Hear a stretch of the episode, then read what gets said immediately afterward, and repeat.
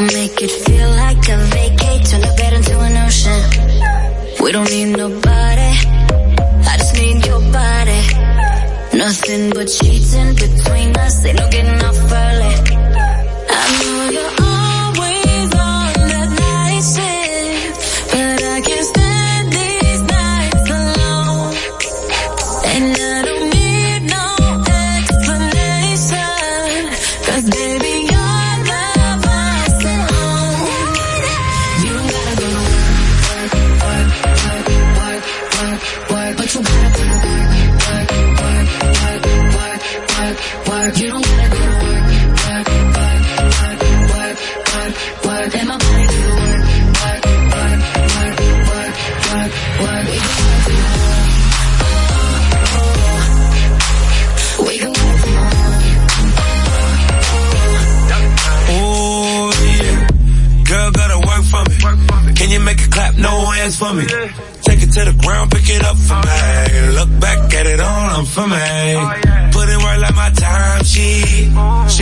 a 63.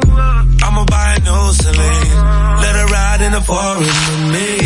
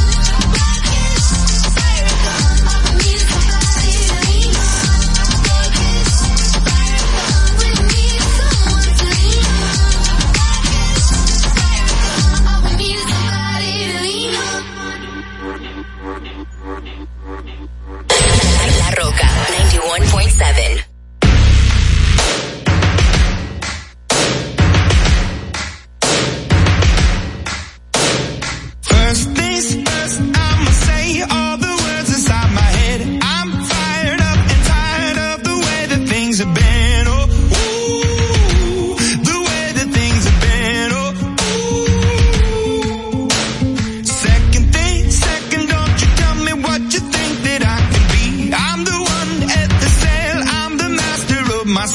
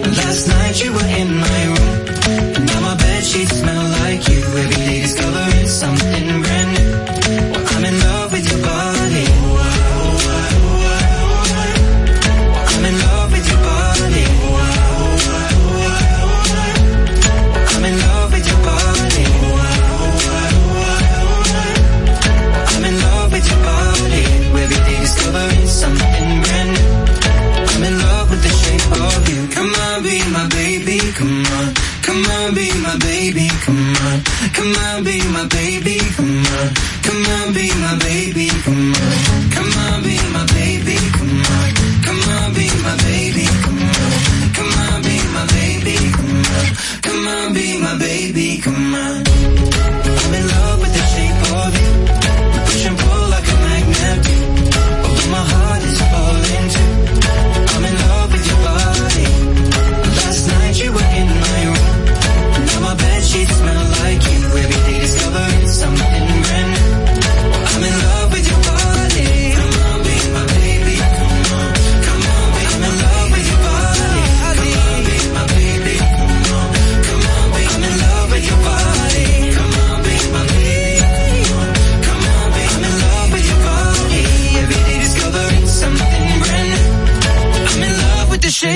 you.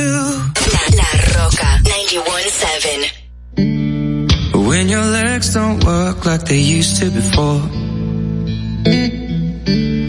And I can't sweep you off of your feet.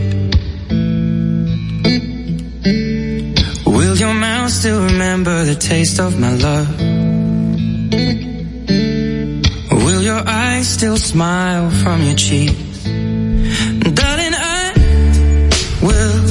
we look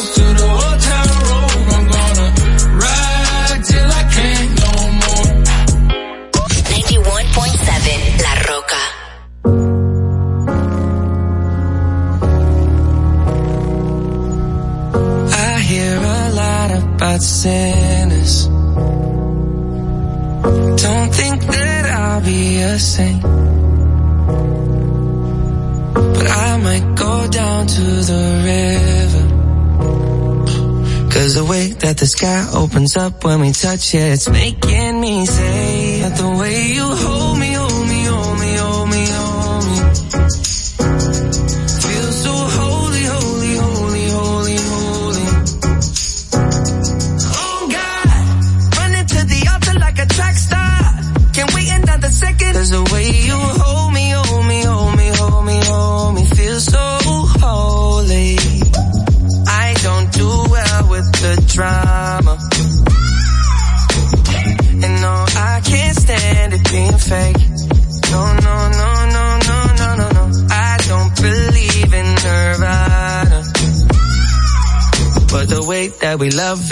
like gave me life, baby. I can't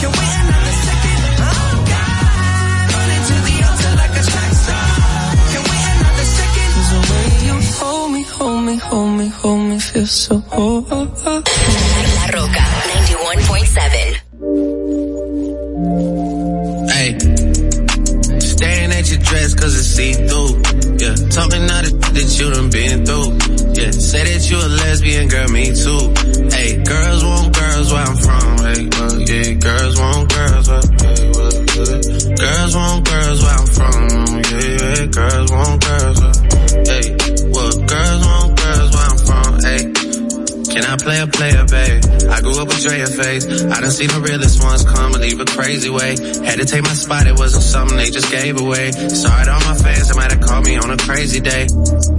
You're trying to block me on a fadeaway. I've been on it, down, need five with a payday. Say you go that way, I guess we both go the same way. Girls want girls where I'm from. Yeah, yeah, where we both from. Hey, and you just got to Miami, need hotel rooms. Told you that they love you, but they fell through. So you shot 42, cause you, hey, and you throwing on that dress cause it's see through. Yeah, talking all the shit that you done been. Yeah, texting me and say I need to see you. I don't know, I don't know. I might come, I might go, I don't know. I don't know. I might come, I might go, I don't know. Staring at your dress cause it's see through. Yeah, talking all the that you done been through. Yeah, say that you a lesbian, girl, me too. Hey, girls want girls where I'm from. Yeah, but girls want girls where I'm yeah. Girls want girls where I'm from. Yeah, yeah, girls want girls. Hey, yeah, girls want girls where I'm My from. girl got a girlfriend. Ain't tryna be out of shape. What's the help on them curls? Then them gym don't work, get surgery. I'll pay for that, my courtesy. Can't imagine no curving me. I put in that work overly. I handle business and I got two pretty. Keep them both on fleek. They got matching beans and matching AP. Now they can really call each other twins. I'm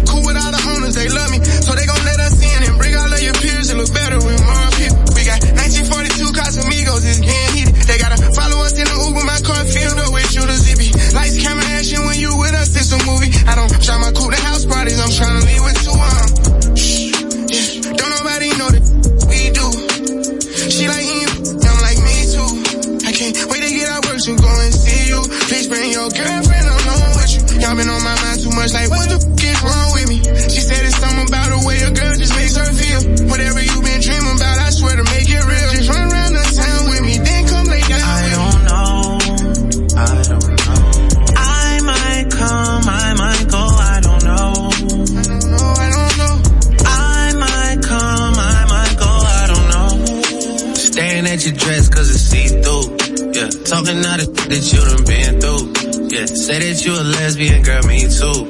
Hey, girls want girls where I'm from. Hey, well, yeah, girls want girls where,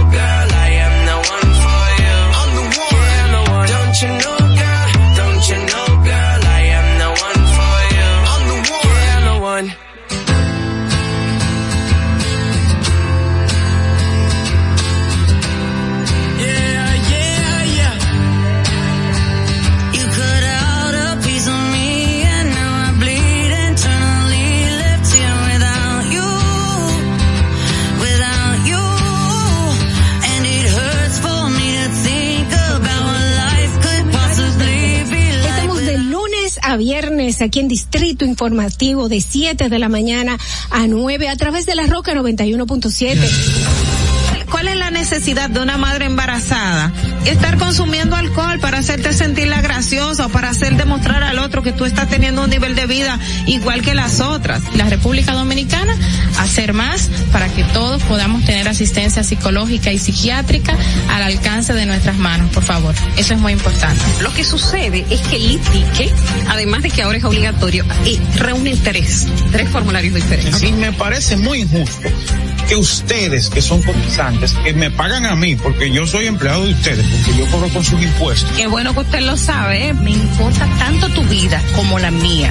Claro, primero me importo yo, porque desde mi bienestar yo podré amarte de forma correcta. Sé que hay tanta gente haciendo comunicación que no debería, que no no estudió la carrera, que no se preparó para hacerlo. Y entonces, inclusive, llegan a tener renombre y peso y la gente toma como cierto lo que sale de su boca. Y, y eso es tan delicado. Bueno, muchísimas gracias a todos ustedes, Ogla, Carla. Le quiero dejar con esta frasecita que para mí siempre ha sido muy importante en el momento que digo, ¿por qué no tengo esto? ¿Por qué no tengo lo otro? Y me, me recuerdo a mí misma que lo importante no es qué tanto yo tengo, sino lo que yo hago con lo poco o mucho que tenga. Muchísimas gracias y bendecido día para todos. Distrito Informativo. Minica Networks presenta Distrito Informativo.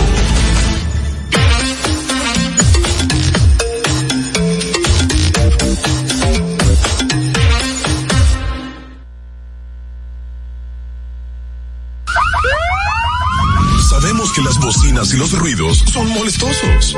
Por eso te traemos el Distrito Informativo.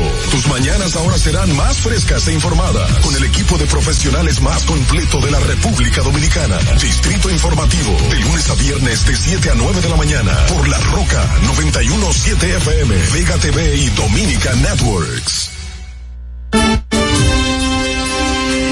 Dominicana, arriba, bienvenidos a Distrito Informativo, qué bueno que nos acompañan, yo soy Dolphy Peláez y junto a mis compañeras Oglenesia Pérez y Carla Pimentel estaremos aquí llevándole todas las informaciones, los comentarios y los debates de interés de este día martes 15 de febrero del 2022. Recuerda que estamos de lunes a viernes de 7 a 9 de la mañana aquí informándote a través de la Roca 91.7. Si vas en tu vehículo, estamos contigo hasta Villa Altagracia, por el sur hasta San Cristóbal, en el este hasta San Pedro de Macorís.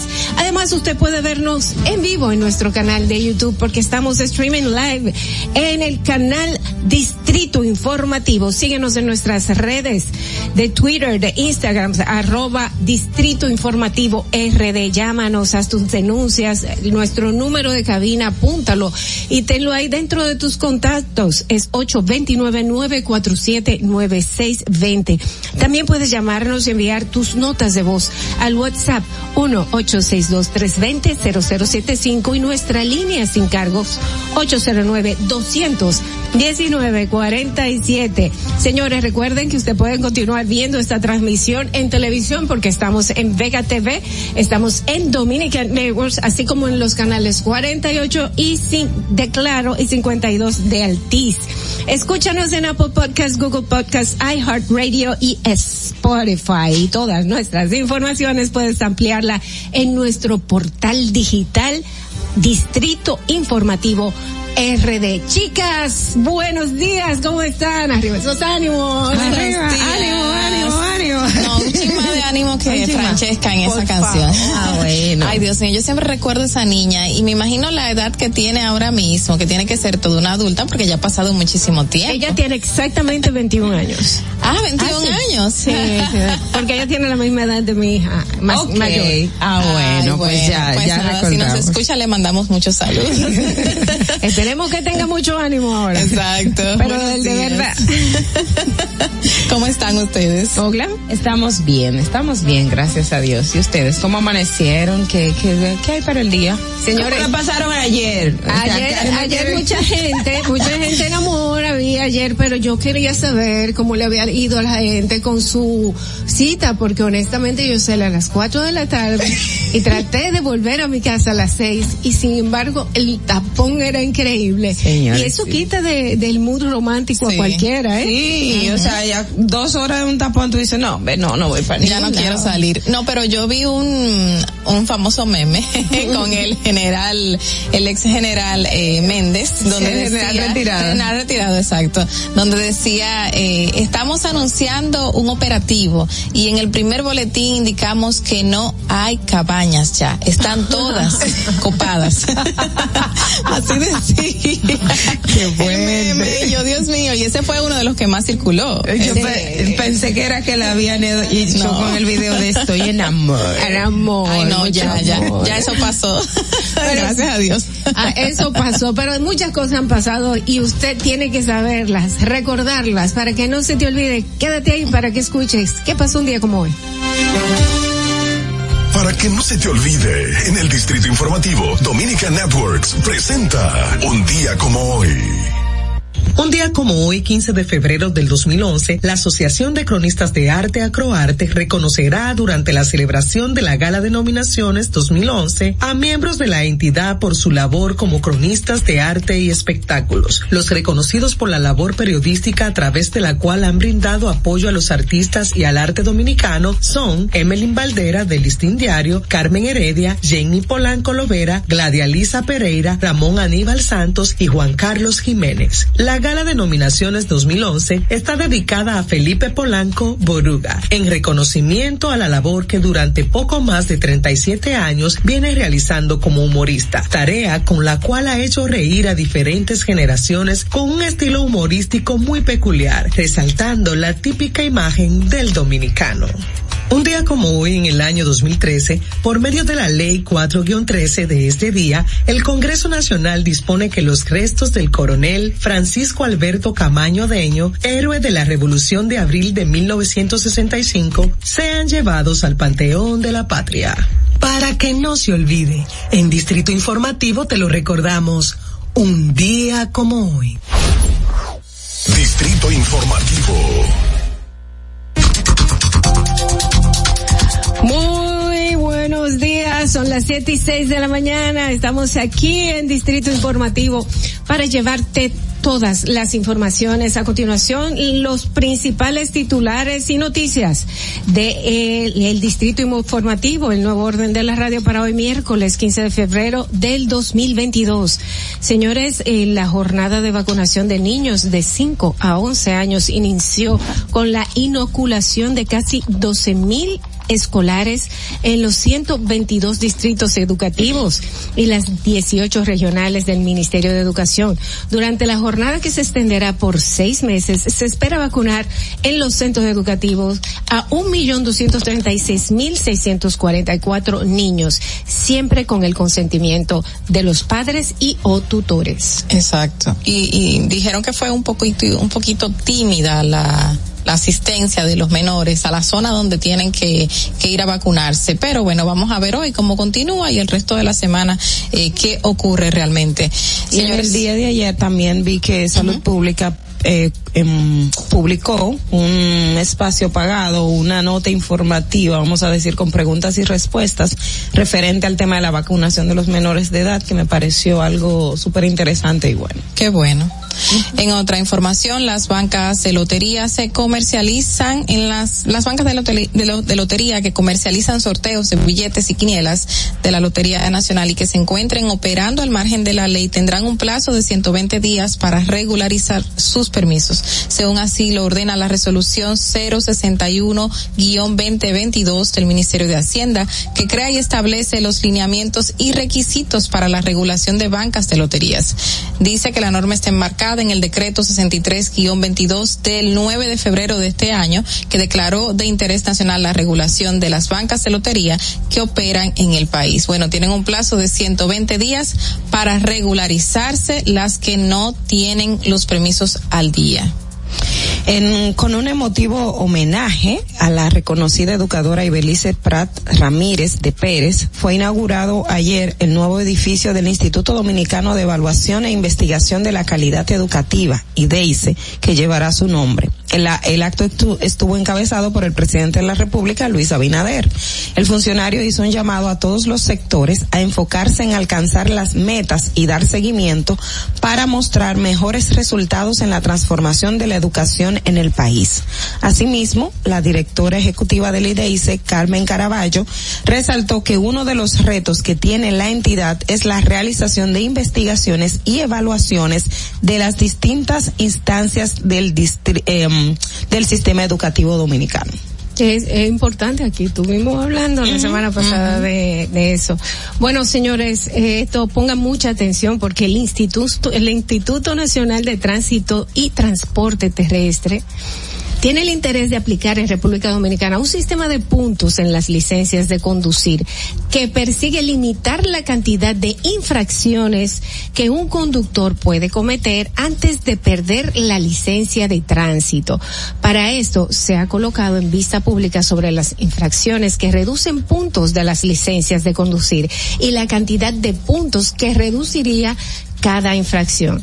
La propuesta se encuentra en la página de Intrant y los interesados en realizar algún aporte sobre la normativa tienen hasta el 23 de febrero de este año para hacerlo. Mm, a partir bueno, yo no sé. la, la, verdad es que yo yo entiendo uh -huh. que esto está bien si si hacen algo que que no están haciendo cada vez que tú vas y quieres o renovar tu licencia o sacar una placa, te sale una multa fantasma. Eso puede reducirte a ti puntos dentro de tu licencia. Multas fantasmas que yo he demostrado que estando fuera del país me ponen multas. Oye, eso. Y yo, Ah, fuiste de las agraciadas de la lotería que ella donde Exacto. Sí, que entonces eso es, es difícil de, de tu poder refutar porque es la lucha del huevo contra la piedra. Ay, sí. A veces tú pierdes mucho más tiempo y eh, eh, inclusive económicamente te va peor tratando de pelear una, una multa que tu poder en, en realidad puede resolver tu problema como Ah, debería ser. Tú sabes la cantidad de personas que van al tribunal de tránsito a eso mismo, a reclamar o, o a tratar de demostrar de que esas multas son fantasmas. Pero eso no es Hasta nada. seis, siete mi, y ocho. Mi sobrina, mi sobrinita, que fue a sacar su su licencia por primera vez. Encontró multa. No, no, no. En el 2000, en, en el 2018, ella tenía multa de 2013, ella era una menor. es lo que te digo No que tenía ya tenía multa. Qué bárbaros. No, yo me acuerdo, esa, eso fue en aquella ocasión donde hubo el reperpero, ¿verdad? Sí, pero eso Dios puede volver no, a pasar. puede seguir pasando, Puede claro seguir sí. pasando. Entonces, ahí sí puede afectar los puntos ya que te podrían quitar la licencia de tu poder transitar en la calle libremente en tu vehículo. No sé, así escuchándolo a la ligera no me gusta. Me parece que es incongruente y que va a traer muchísimos problemas a la población. Hay- hay que Partiendo hacerlo. de ahí y de otras cosas. Pero hay que hacerlo, Hay Carla. que, hay que hacerlo, pero tiene que haber eh, regímenes eh, de consecuencias, pero también una correcta aplicación de la ley, porque eh, efectivamente yo siempre escucho voz populi como uno dice, cuando el río cuando el río suena es porque agua trae, piedras trae. Entonces eh, que se a los agentes de la DGC le asignen una cantidad de multa que tienen que llevar cada X tiempo y esas multas hay que reportarlas Eh, porque hay que reportarlas. Es muy fácil tú miras una placa y decir, bueno, esta. Eso es terrible. invento señores. una cédula. Que han pasado muchísimos casos No- no y sé esas cuál- denuncias han estado ahí. o simplemente porque eh, tuvo que haber algo, porque hubo acceso a las cédulas. Yo me recuerdo, a las cédulas, recuerdo que Harold Díaz estaba en Nueva York de hace un millón de años y él tenía También. como seis, como seis multas. Que Qué grande. Y no había venido a República Dominicana porque estaba en su proceso. Mi, herma- mi hermano también, a uno de mis hermanos le pasó lo mismo, o sea, le tocó la lotería de las multas y tú dices, ¿en serio? Entonces, si lo van a, que yo entiendo que está bien, que lo hagan, todo esto hay que regularlo, nosotros tenemos que ser un, un estado más organizado, pero si lo van a hacer, la organización tiene que venir de los dos lados. Ese es el problema. Señores, en otra información, a partir del próximo 9 de marzo del 2022 22, entrará en vigencia la nueva normativa del sistema de series negadas, la cual tiene como objet- objetivo el bloqueo de los equipos móviles que hayan sido reportados como robados, perdidos o que su email haya sido alterado o duplicado. Muy interesante. Esto tanto en el país como en la base de datos internacional de la Asociación Global de Sistemas de Comunicación Móvil, GSMA. Esta medida entra en vigencia a través de la resolución número 041-2020 del Instituto Dominicano de Telecomunicaciones, la cual busca disminuir el robo de celulares y su posterior reventa. Muy bueno. Eh, esto controlaría mucho a la gente Total. que, que mata por, por, por poder eh, robarle el celular. ¿Qué tú vas a poder hacer ahora con el celular? Bueno, eso se supone que ya anteriormente se estaba aplicando y que automáticamente tú reportas un celular robado, se supone que debe estar bloqueado, pero todo el mundo aquí sabe donde hay un gran negocio de reventa de celulares que está prácticamente cerca de la Policía Nacional. y No, no, no, el bloqueo de los emails nunca, nu- nunca se ha hecho. Pero vamos a hacer un reportaje especial para eso. Olga. Esa Ay, denuncia no, estuvo fuerte, sí. pero el bloqueo de los emails aquí realmente eso nunca se ha visto, eso es mentira. Vamos a ver si es verdad que se va a hacer ahora. Pero cuánta gente le han robado su celular y al otro día, al mes, a los dos meses ya lo tiene otra persona. Yo he visto casos de personas que han hecho un rastreo de dónde está su celular y lo encuentran. Ajá, y le dicen, mira, pero está aquí, Exacto, aquí la policía. y la policía, nada. Pero ahí está su celular, una prueba, ese es su email. Es una locura. Una locura. Bueno, ojalá que hagan lo que dicen. Ojalá. Señores, en otra información muy lamentable eh, de los que pasan casi a diario en nuestro país, una persona resultó muerta y otras tres heridas en un accidente de tránsito al entrar la noche ayer lunes em, en la Romana. La víctima, eso fue próximo, a, eso fue en la autopista del Coral, próximo al aeropuerto internacional de la Romana. La víctima fue identificada como Nilson Manuel Matos Matos, de 47 años de edad, nativo de la comunidad Jaquimeyes, Barahona según sus documentos de identidad. Eh, su, documento de identidad. Entre los heridos figuran Emilio Ramírez Mora, quien junto a los demás lesionados se desplazaba en un camión Daihatsu cargado de madera con destino a Bávaro. Ah, lamentable, muy lamentable. Bueno, señores, en otras noticias, el presidente del Consejo Dominicano de la Unidad Evangélica, CODUE, el pastor Feliciano Lacen, pide que sea aclarado este nuevo impuesto con que se pretende agravar a las organizaciones no gubernamentales, ONGs, amparadas en la ley 122-05, diciendo literalmente, rechazamos este nuevo impuesto sobre residuos sólidos a las ONG porque sería violatorio a la ley 122-05 sobre las organizaciones sin fines de lucro que nos ampara y más que esto porque no se corresponde a nuestra naturaleza.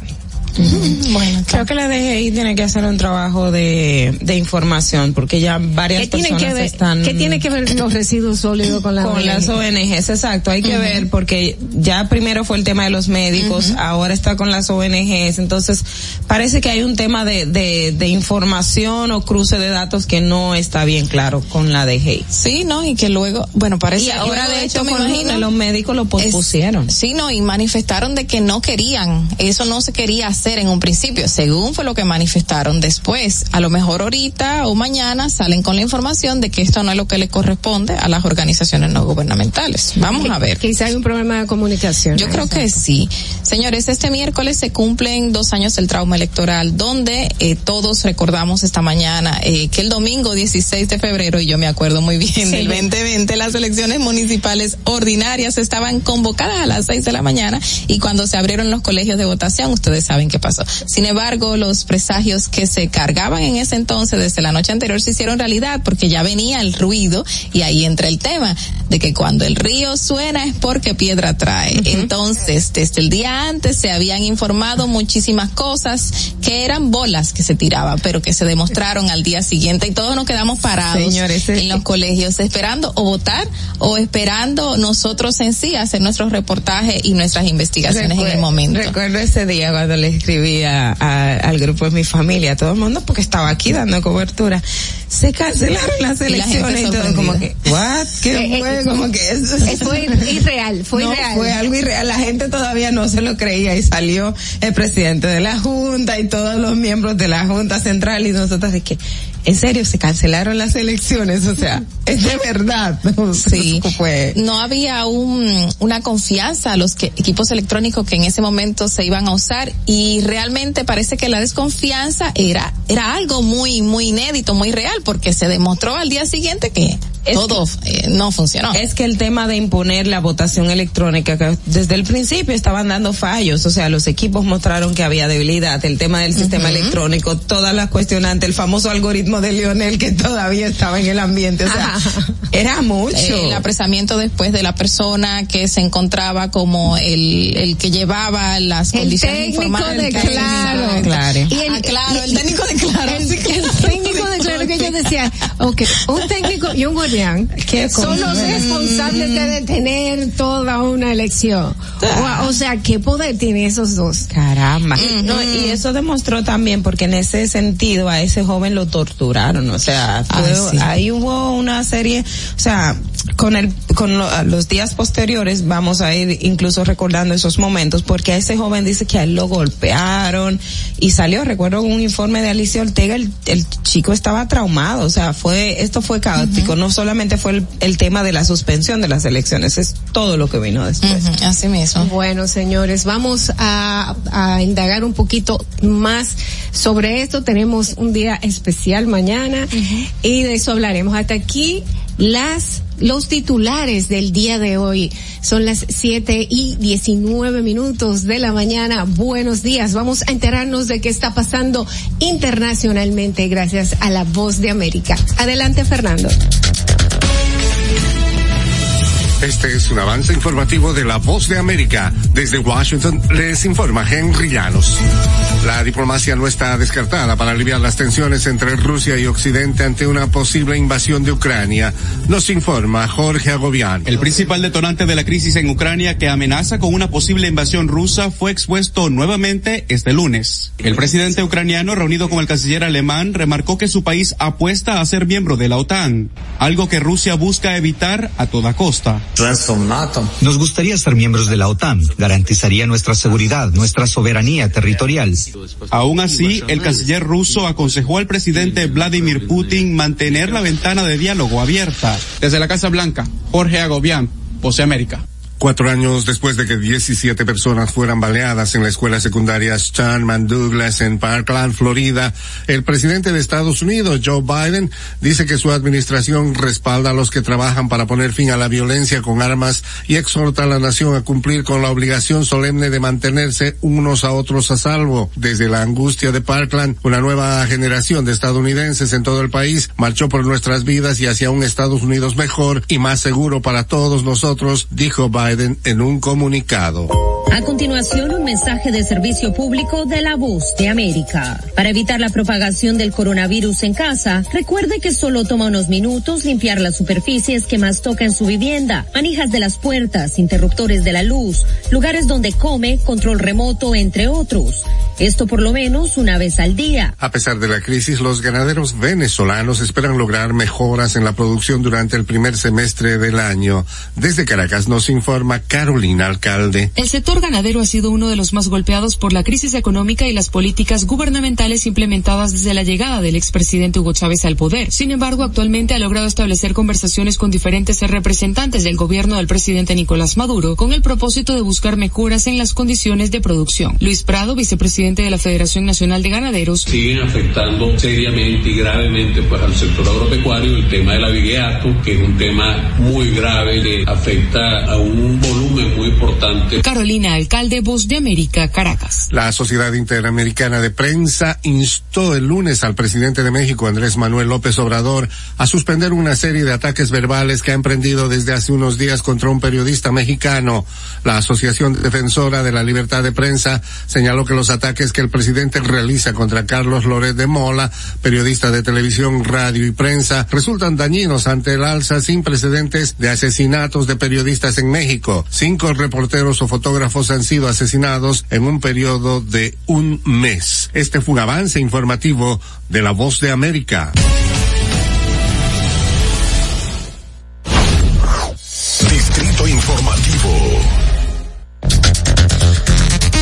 Muchísimas gracias a nuestros amigos de La Voz de América por las informaciones. Continuamos en Distrito Informativo, el nuevo orden de la radio. Son las siete y veintitrés de la mañana. Buenos días. Llega el momento de buscar la verdad, llega el momento de saber qué, qué está pasando y de qué tú no te has enterado. Vamos a los comentarios con Ogla Enesia Pérez. Adelante, Fernando. En el Distrito Informativo te presentamos el comentario de la periodista Ogla Enesia Pérez. Señores, la importancia de las de los medios de comunicación. ya Madeline me está amenazando, pero no va a ser largo hoy. No va a ser largo, Madeline. Miren, eh, en el día de ayer eh, hacía yo un, un, análisis interno de lo que siempre he dicho, la importancia de la democracia, la importancia de los cambios, señores, de administración, no solo al nivel gubernamental, sino también en, en, eh, a nivel interno en las instituciones eh, o, u organizaciones privadas. Pero quiero enfocarme en el Estado y, y es la, la evidencia más, más certera de que uno tenga, independientemente de que hay quienes tienen sus eh, cuestiones con el tema de Valdés Albizu, quien es el gobernador de Banco Central, que ha estado en esa institución desde el 96 como gobernador. Desde el 94 hubo una interrupción en el año 2000 cuando el cambio de gobierno, pero luego en 2004 vuelve a ser gobernador del Banco Central y todo este tiempo ha sido ratificado por eh, Leonel Fernández. Primero fue colocado por Joaquín Balaguer. Leonel Fernández en el 94 lo ratificó. Cuando llega Hipólito en el 2000 es cambiado. En 2004 vuelve Leonel Fernández y designa a Valdés Alviso. Y Valdés Alviso ha estado por todos los años del PLD. No recuerdo que lo hayan cambiado. Danilo Medina también lo ratificó. Y de hecho, cuando llega el presidente Abinader, ratifica a Valdés Alviso. ¿Qué pasa? En este tiempo, los 20 años de gobierno del Partido de la Liberación Dominicana, siempre se ha dicho que es, ha sido los años del crecimiento económico, que la República Dominicana ha tenido el mayor crecimiento de América Latina en los índices internacionales, que eh, tenemos un crecimiento por encima. Y Leonel Fernández, cuando intentaba retomar la candidatura presidencial en el año, eh, a partir del 2018, cuando estaba la puja interna en el Partido de la Liberación Dominicana, 2018, 2019, al final es todo esto, hablaba que los gobiernos de PLT se han caracterizado por el crecimiento económico de la República Dominicana, que los otros partidos no saben gobernar en ese sentido porque automáticamente descrece el país y todo esto, y que el Banco Central, etcétera, etcétera, etcétera.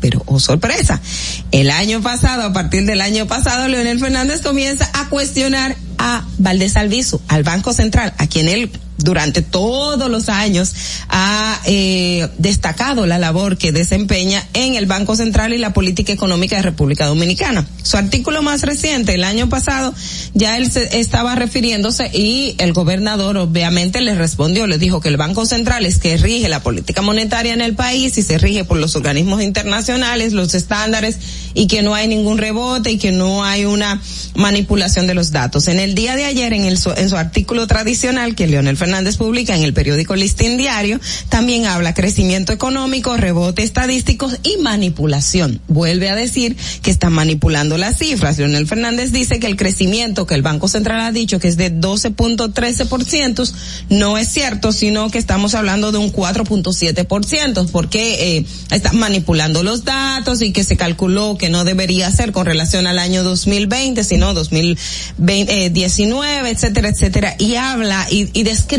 todo en su artículo en el listín diario. Y ahí es que digo la importancia de cuando tenemos cambios de administración. ¿Cómo es posible que una misma persona que se ha manejado bajo los mismos estándares, que siempre ha dado los datos que nosotros decíamos, ¿dónde está el crecimiento económico? Yo no lo siento, pero el Banco Central y los gobiernos del PLD siempre nos decían que había crecimiento económico. Ahora no hay crecimiento económico. Entonces, ¿qué nos está diciendo? Vámonos a la parte institucional. No quiero solamente ver la parte del discurso. Si ahora mismo el expresidente Fernández nos está diciendo que las cifras están siendo manipuladas por el Banco Central, ¿qué me quita a mí decir que usted durante su administración y las administraciones del PLD también las cifras fueron manipuladas? Porque o es esto o es lo otro. Porque si la misma persona que estuvo al frente del Banco Central, quien es el que traza el tema de las políticas monetarias internas, que no hay influencia del Poder Ejecutivo hasta donde nosotros podemos entender, porque es una cosa completamente diferente, ¿qué quita entonces que en esos años de gloria donde usted siempre en todos los foros internacionales, en todos los discursos, en todas la, la, las ponencias que tuvo, en las presentaciones sobre su plan de República Dominicana va al año 2030 y todo, etcétera, hablaba del tema de crecimiento económico y siempre lo económico enfocado en la política monetaria del Banco Central. Entonces, si esa política antes era mala, ¿por qué era buena? ¿Por qué ahora es mala? ¿Qué ha cambiado? ¿Qué tiene de distinto? ¿Cómo usted no manipuló y cómo en esta ocasión se está manipulando las cifras? Los datos, ¿cómo se tergiversan? Hay una fórmula. Es lo que usted nos está diciendo, presidente Fernández. Es lo que quisiera entender. Es lo que sus palabras nos han hecho entender en estos momentos. O sea, una cosa es con guitarra y otra es con violín. Eso es lo que me dice, presidente. Fernando. Distrito Informativo. Bueno, señores, búsquenme agua. búsquenme agua porque esto se puso caliente. Por aquí yo, yo creo que tienes toda la razón. Eh, tú sabes que siempre dicen que lo siempre y eso es una de las cosas más verdaderas que yo he visto en mi vida. Lo que dice Juan de Pedro habla más de Juan que, Que de, de Pedro. Pedro. si usted me está diciendo ladrón, usted me está me está por ejemplo me está eh, juzgando a través de la de las cosas que usted haría. Eh, con su mentalidad. Si usted me está diciendo que yo estoy engañando es porque usted es una persona que regularmente engaña y piensa que todo el mundo es capaz de hacerlo. Por otro lado, si usted dice que estos datos han sido manipulados, es porque en algún momento usted lo manipuló y sabe cómo se manipula. Eso es, porque me está hablando expresidente de la República, si me lo dijese otra persona, digo, bueno. Juan de los palotes de afuera. No, pero a mí me causa muchísima gracia porque dichas eh, informaciones o u opiniones no se están dando ahora. Ellos comenzaron a los seis meses de este gobierno a decir que se estaba el país siendo en bancarrota, de que la paz social se había extinguido, pero en qué momento tuvimos una paz social, que la seguridad y la serie de críticas y críticas y críticas que uno decía, pero eso fue como cruzar de, de, de la acera a la esquina, porque ayer estábamos en la acera y hoy estábamos en la esquina de, de la otra acera, entonces no duramos ni siquiera dos días en cruzar, como todo cambió. Eso es muy particular de el FUPU, vamos a decir. Porque déjame decirte que ellos acaban con el PLD como si ellos nunca, en la vida hubieran estado ahí. También, es una locura. Es una locura. Entonces, vamos a ver, vamos a ver. Sufren es, de amnesia. Es bueno. No, es, es que juegan a que el, a que el pueblo olvide. Ah, Y exacto. la verdad es que ya el pueblo no olvida ni que, no puede olvidar ni que quiera, porque eso era antes, cuando no había redes sociales. Pero ahora usted dice una cosa y al otro día le sacan un meme. Bueno, señores, vamos ahora a ponernos en manos de esta periodista entregando la información oportuna y verdadera. Con ustedes, Carla Pimentel. Adelante. En el Distrito Informativo te presentamos el comentario de la periodista Carla Pimentel. Señores, qué cosas.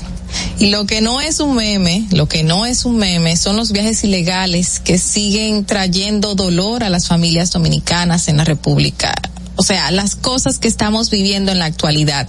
Más jóvenes, en su mayoría hombres, queriendo dejar el país.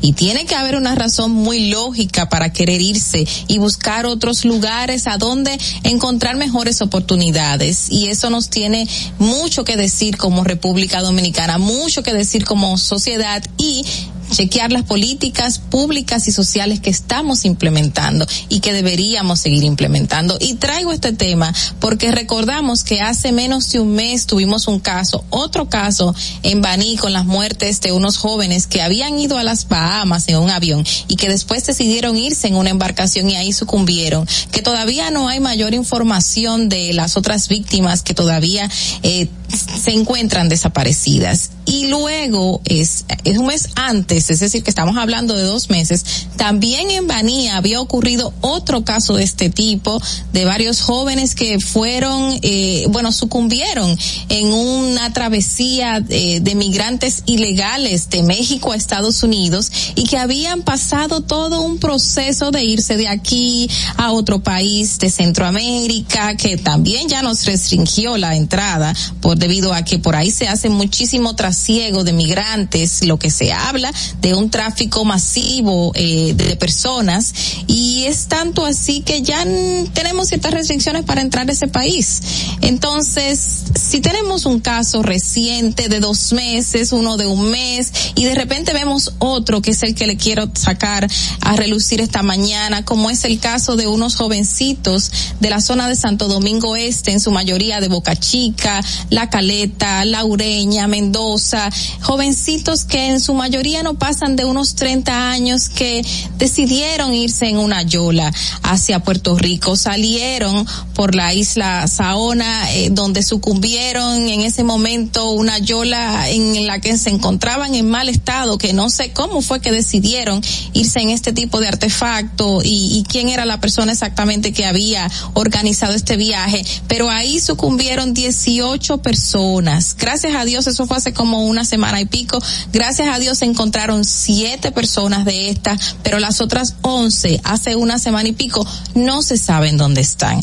Hay historias de los jovencitos eh, de siete, de, de- estos siete que encontraron que señalan cómo vivieron el momento en que esta yola se voltea. Uno dice que su esposa con la que él estaba ahí tuvo que dejarla en el medio del mar porque estaba cansada y él decidió buscar ayuda y cuando regresan ya no encuentran ni el cuerpo. O sea, al momento de uno escuchar este tipo de historias les da grima, les hace pensar que qué está pasando como sociedad, qué estamos haciendo. Estos jóvenes salieron a buscar una oportunidad y encontraron lamentablemente la muerte.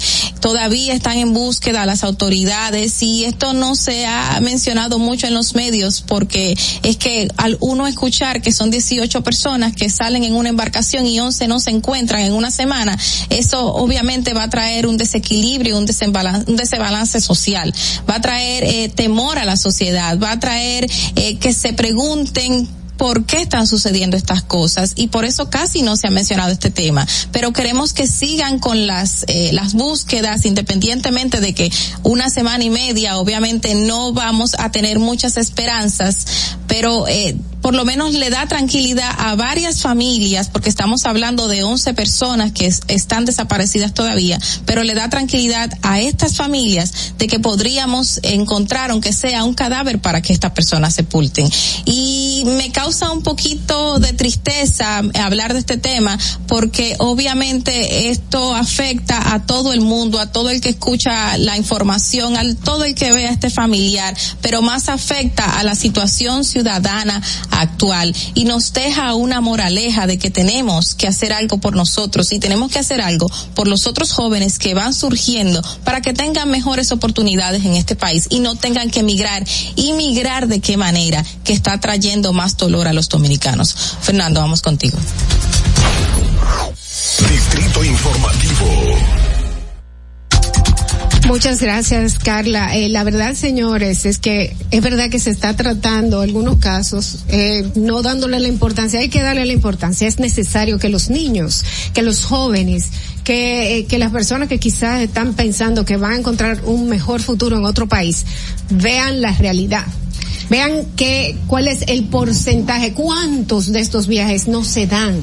Porque quizás el que se lo está vendiendo le está diciendo, no, eso es seguro. Y ellos se compran el cuento. Pero si usted ve todo lo que está pasando, señores, estos son, que se han vuelto públicos solamente tres. ¿Ok? eh, en, en los últimos tres meses y hay que llevarle la atención a la juventud, es más, a la ciudadanía dominicana que puede estar desesperada para que tome ese dinerito que ahorró para hacer ese viaje y ponga un negocio. Y no, y haga este- otra cosa. Y este tercero se volvió público por la insistencia de la familia, porque tienen una semana tratando de que los escuchen y no han podido ser escuchados hasta ahora que decidieron prestarle atención los medios de comunicación y, y están ahí exigiendo que, eh, que se haga algo por ellos. Bueno, Una señores, son las siete y treinta y siete de la mañana. ¿Cómo está el tránsito en Santo Domingo? Veamos. Para que llegues a tiempo y no te compliques con el clima, te traemos en el Distrito Informativo el tráfico y el tiempo.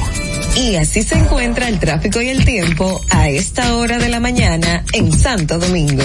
Se registra tráfico pesado en la avenida Máximo Gómez, en el puente presidente Jacobo Magluta, carretera La Isabela, avenida Emma Balaguer, avenida Hermanas Mirabal, gran entaponamiento en la avenida de los próceres en los jardines, el Ibato de los Alcarrizos, avenida Rumaldo Rodríguez, prolongación avenida 27 de febrero, desnivel avenida Núñez de Cáceres, avenida México, en Gascue y en zonas aledañas.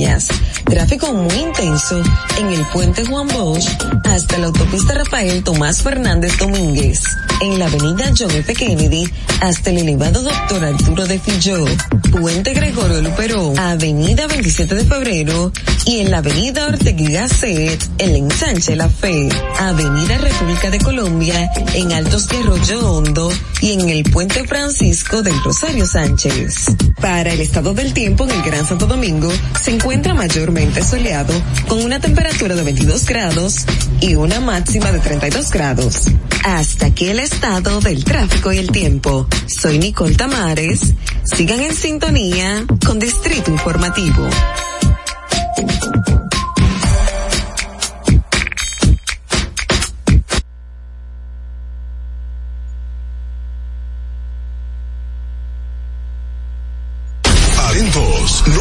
De ahí. El breve más contenido en tu Distrito Informativo. Para una madre es bien difícil eh, querer que su hijo empiece un tratamiento y que no lo puede hacer porque no tiene los recursos. Cuando un niño con anemia falciforme llega a una emergencia, no puede esperar.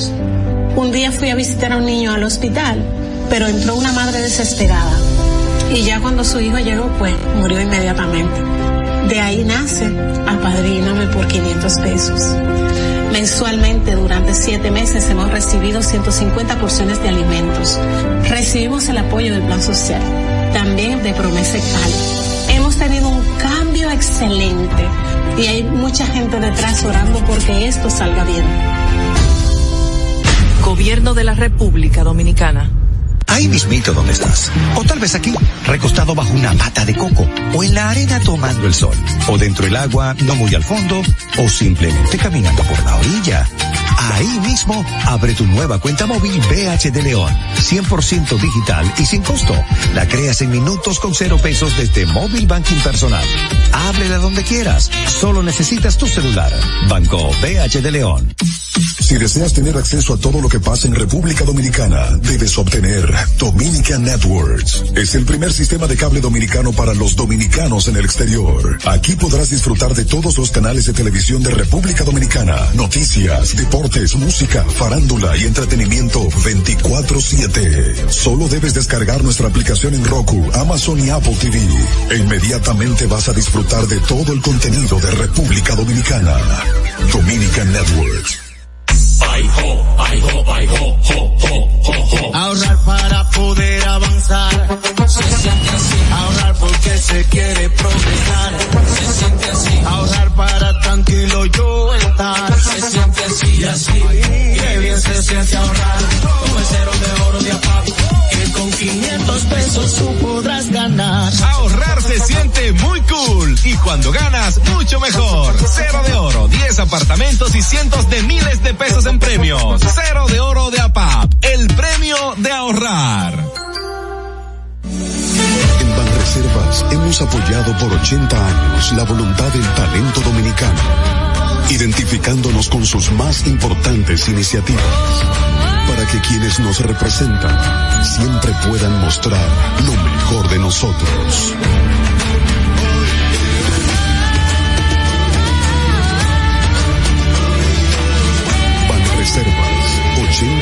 Siendo el banco de todos los dominicanos.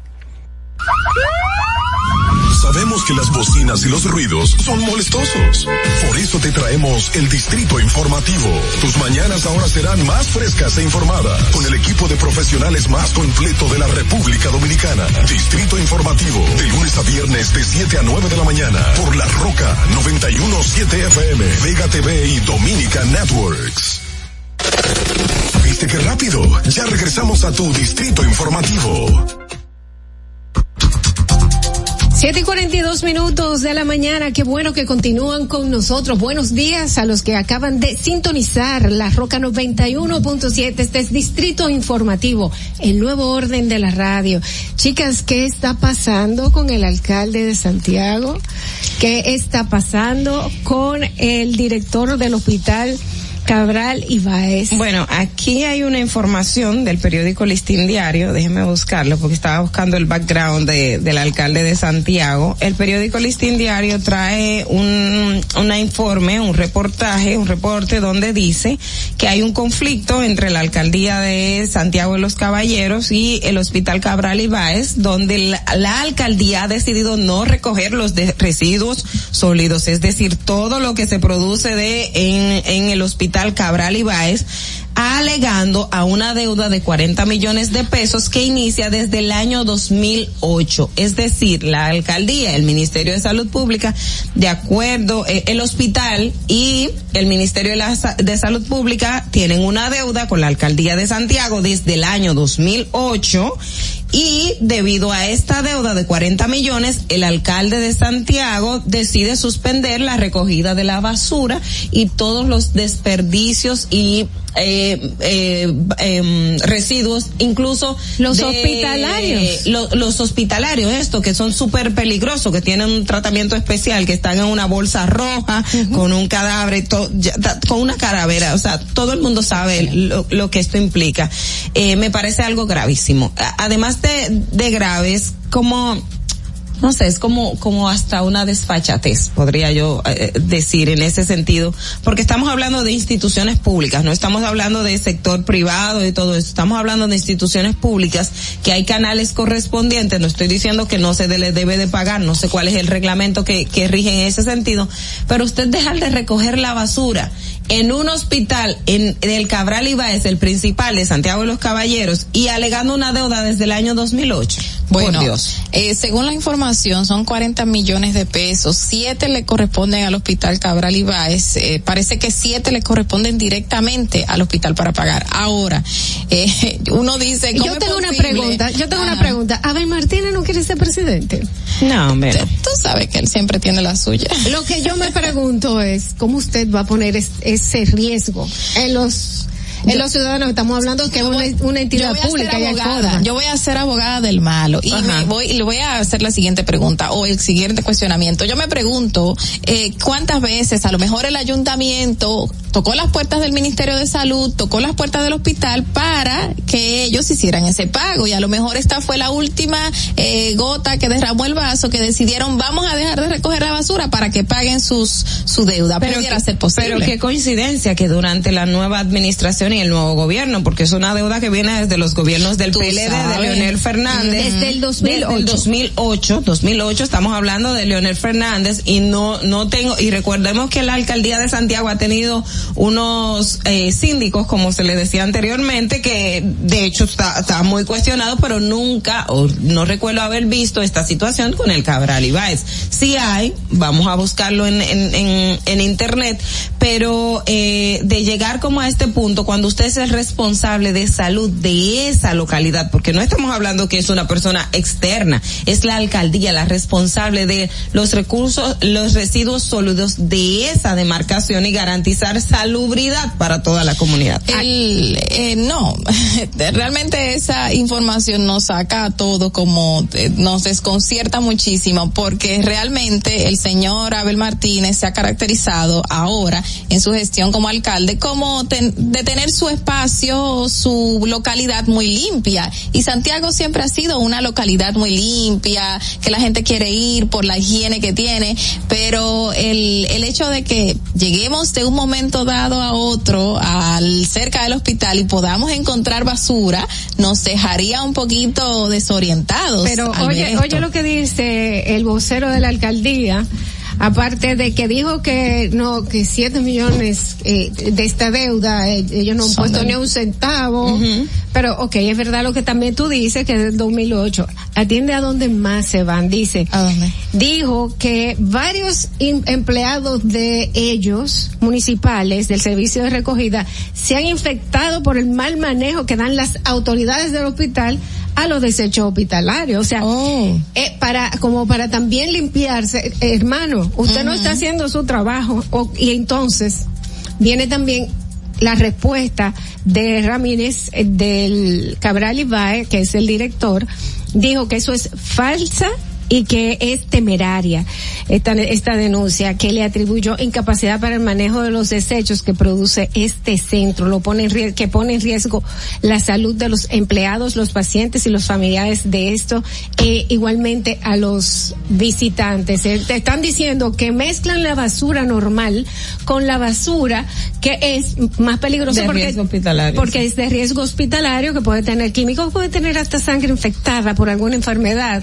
O sea, cualquier cosa pueden venir en este en este tipo de basura hospitalaria. A- ahora, ¿cuántas gestiones tiene Abel Martínez en la alcaldía? Creo que esta es la segunda. Esta creo es la segunda, ¿verdad? repitió. Es decir, que estamos hablando de que el 2008 hacia acá hubo varios alcaldes. Bueno, pero los Eh, otros eran del PLD y este es del PRM. Yo Exacto, digo yo. para hacerle la contra al partido actual que se encuentra en gobierno. Yo entiendo que esto puede reversarse en su contra, porque estamos estamos en un momento a donde no hay una colaboración de ninguno de los partidos. Hay como, eh, en vez de vamos, vamos a ayudarnos para que la ciudadanía eche para adelante. Estamos, vamos a atacarnos para ver quién queda peor parado. Y en este caso están quedando los dos mal parados, porque ahí se Sí. está evidenciando que, Albe- que Abel Martínez, pues no hizo esta diligencia tan, tan eficiente durante el tiempo que estuvo el PLD,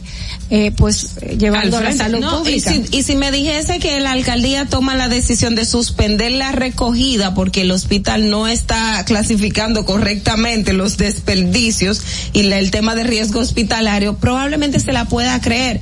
Pero alegar un tema de deuda de 40 millones de pesos por el tema de la recogida de la basura, por Dios, o sea, eso no, no, no cabe en la, en la cabeza de nadie, no es razonable, no, no, no hay forma. Es, No hay nor- forma. es normal que cuando una persona, eh, pero estamos hablando de, de empresa privada, tienen un problema de falta de pago, pues vamos a suspender eh, el servicio.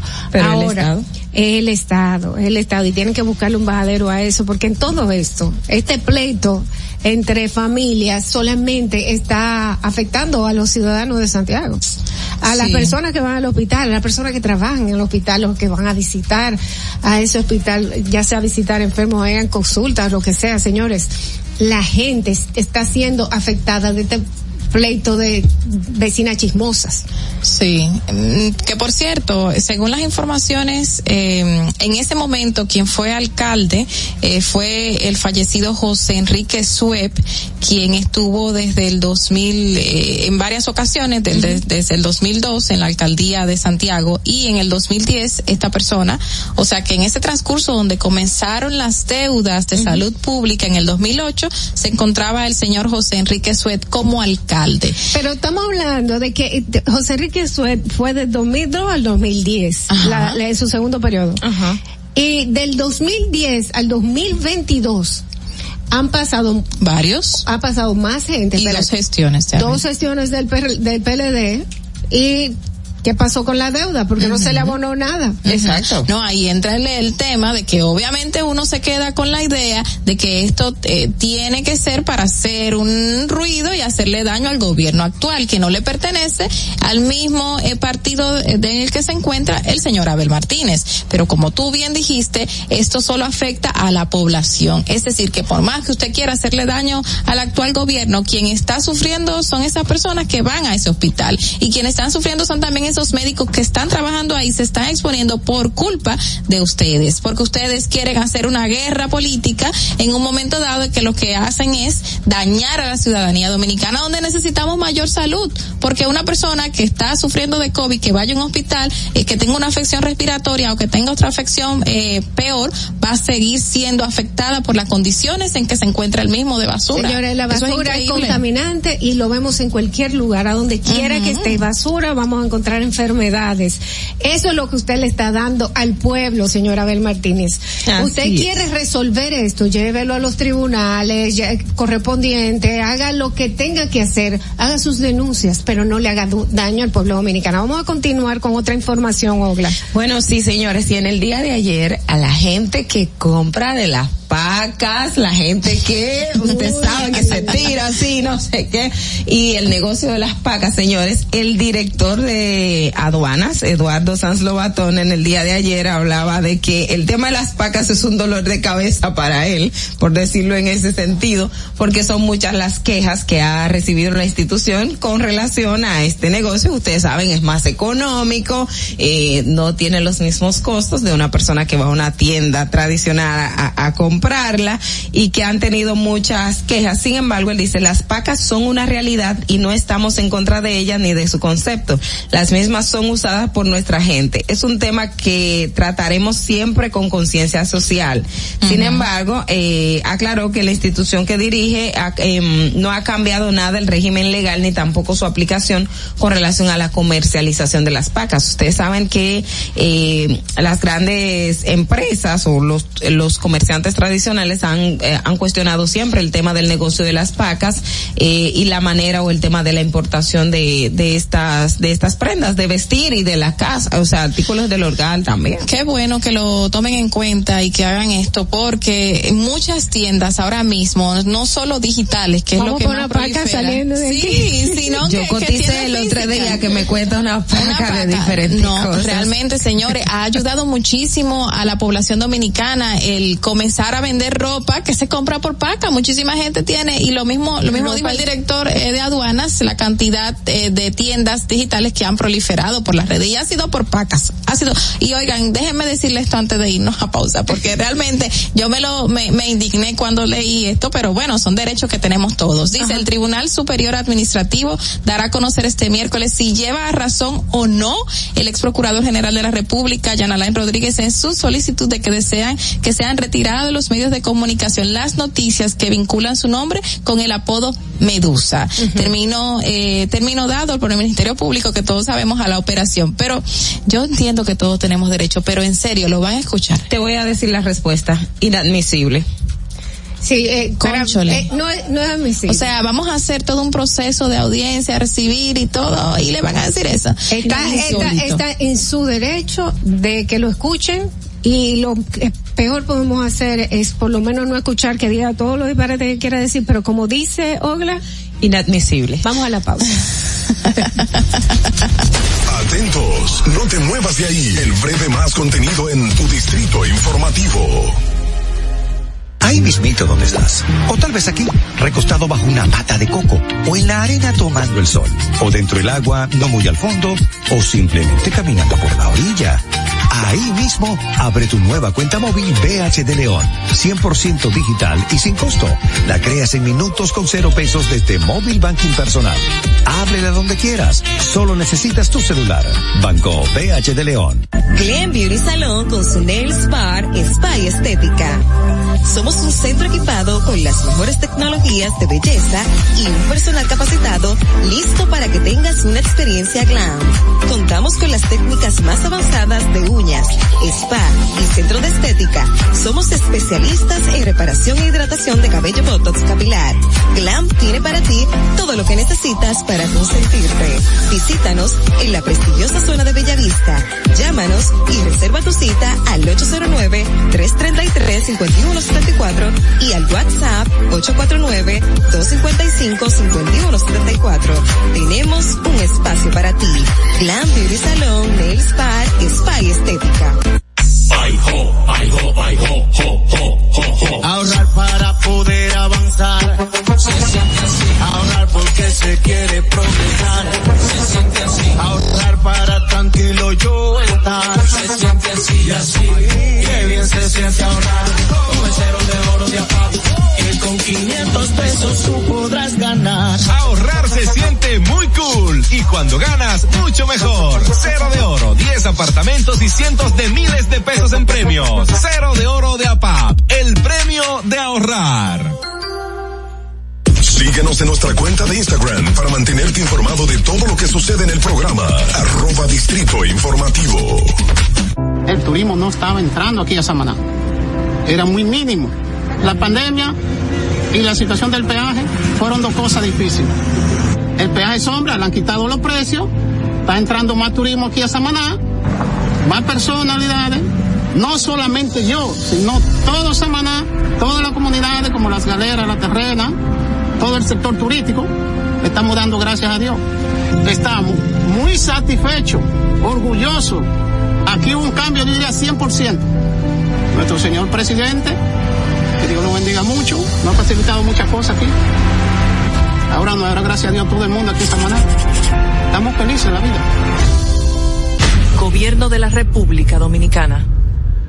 Si deseas tener acceso a todo lo que pasa en República Dominicana, debes obtener Dominican Networks. Es el primer sistema de cable dominicano para los dominicanos en el exterior. Aquí podrás disfrutar de todos los canales de televisión de República Dominicana, noticias, deportes, música, farándula y entretenimiento 24/7. Solo debes descargar nuestra aplicación en Roku, Amazon y Apple TV. E inmediatamente vas a disfrutar de todo el contenido de República Dominicana. Dominican Networks. En Banreservas hemos apoyado por 80 años la voluntad del talento dominicano, identificándonos con sus más importantes iniciativas, para que quienes nos representan siempre puedan mostrar lo mejor de nosotros.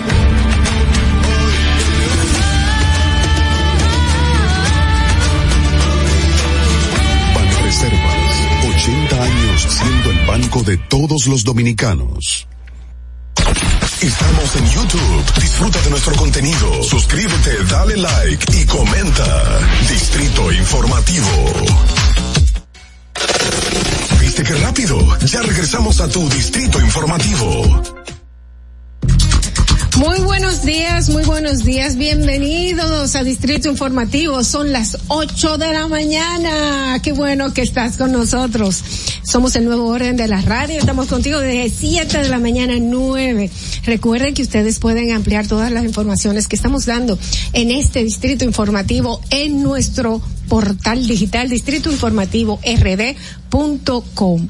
Bueno, eh, señores, déjenme decirle algo en el día de hoy tenemos, ya que en el día de ayer fue un día tan romántico, ¿eh? tenemos que hablar con esta, nuestra psicóloga, nuestra terapeuta sexual, es ya parte de nuestro programa, eh, sobre un tema muy especial porque hay parejas que tuvieron eh, muchas expectativas en el día de ayer y se dieron cuenta que son parejas disparejas. Vamos a recibir a Aide Domínguez, señores. Un aplauso para Aide. ¿Cómo estás? Sin salud mental no hay salud. Tu vida gira en torno a tus pensamientos, emociones, estados de ánimo, sentimientos y conductas. Para tratar tan importantes temas está con nosotros la psicóloga clínica Aide Domínguez. hola, hola. Hola, Aide, ¿cómo estás? Buen día. Bien, muy bien, damas bellas. Yo creo que Qué tú eres bueno. una de las personas que, que son más celebradas en el día de hoy porque has arreglado muchas relaciones. Me imagino que la consulta tan full. Eso, eso yo iba a preguntar.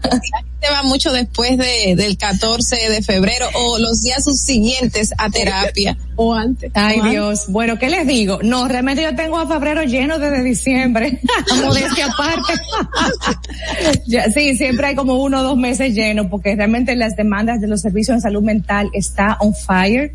Eh, yo, yo en lo, en personal no me puedo quejar porque la- las terapias de pareja son muy buscadas porque hay muchos conflictos, porque hay muchos temas que para los que no somos educados, hay temas de, de sexualidad también, hay temas del manejo financiero, la comunicación es uno que nunca se queda, un tema 1A, entre otras cosas. Entonces ayer fue un día especial que todos sabemos y no me asombra que muchas parejas presenten algunos tópicos post San Valentín que, que, que quizá algunos van a decidir ir a psicoterapia para abordarlos. Los traumas Así post. San Valentín. Señores, Así es, pero y ¿qué que- es eso? Parejas disparejas. Bueno, déjame decirte que dicen que, Ajá. de que los opuestos se atraen. Ah. Y que tú no puedes tener todas las, las, las cosas que tiene una persona porque entonces van a, van a tener problemas. A chocar. A chocar.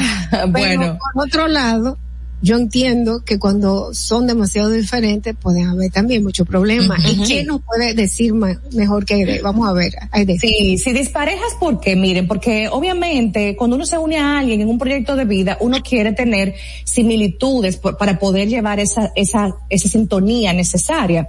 Pero hay parejas que por más que intentan sintonizar, que valga eh, o hacer un espacio, no hay que hacer un sobreesfuerzo para sintonizar, ¿ok? Porque hay una química que se da muy naturalmente. Hay parejas que hacen ese esfuerzo para sintonizar y aún así no pueden, porque de verdad no hay eh, ese enlace eh, ya sea en el sistema de valores, ya sea en el manejo financiero, ya sea en la parte sexual, en el tópico crianza de los hijos, manejo de un hogar, o sea, son tan opuestos que por eso le titulamos parejas disparejas, porque no logran concatenarse, hacer ese contraste, no lo consiguen por más que se esfuerzan. O sea que por más que luchen, posiblemente no logren conseguir la armonía necesaria. Pueden estar junta, juntos, pero no en armonía, que finalmente es lo que uno quiere en una vida de pareja, ¿cierto? Pero se pueden, eh, pueden estar enamorados, o sea, se quieren, pero no pueden vivir eh, juntos. Es, eh, es, posible. Sí, es, eso es muy posible. O sea, sí yo te aprecio, sí te quiero, sí te amo. O sea, sí siento por ti algo tan profundo y bonito, pero nuestros estilos de vida o el manejo que le damos a algunos tópicos de la vida en pareja no se pueden poner de acuerdo. Entonces, lo viable y racional es pausemos o dejemos esto. Se oye feo, a mí yo soy muy pro pareja. Las, las parejas que van a mi oficina saben que yo soy muy de vamos a unir esto, vamos a trabajar, vamos a desangrar esto, pero a sanarla. Y a veces, lamentablemente, pues no se puede. Y lo sensato de mi parte es decir, señores, aquí hay poco que hacer. Pero hay veces que nosotros tenemos problemas en pareja y que podemos pensar o confundirnos y pensar que en realidad nosotros no somos compatibles o tenemos problemas de que somos una pareja de, de pareja. ¿Cómo yo puedo de- determinar que en realidad mi pareja está en esta situación ya que no es para arreglar? Mira, yo, yo le digo a la gente siempre, tienes que aprender a sentir y a captar los mensajes que tu mente te da. La mente es muy inteligente. Nosotros tenemos unas sensaciones que a veces no le hacemos caso, por eso que metemos mucho la pata en muchas cosas. La mente nos da esa señal, mira, aquí es, aquí no es. Las emociones que experimento con esa persona.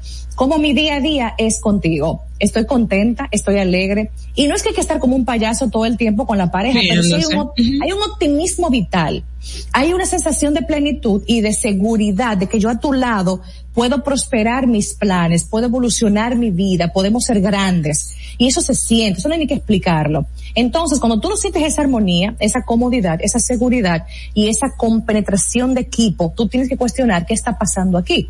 Porque no debería ser, no debería ser. Tú hablaste de, un segundito, tú hablaste de una separación, vamos a separarnos para ver qué pasa. En esa separación, ¿qué yo tengo que buscar? Yo tengo que buscar cómo ¿Otra yo pareja? me siento sola o si me siento mejor sin esta persona o si me hace mucha falta. A veces las separaciones, yo, yo soy, yo no soy muy pro eh, treguas.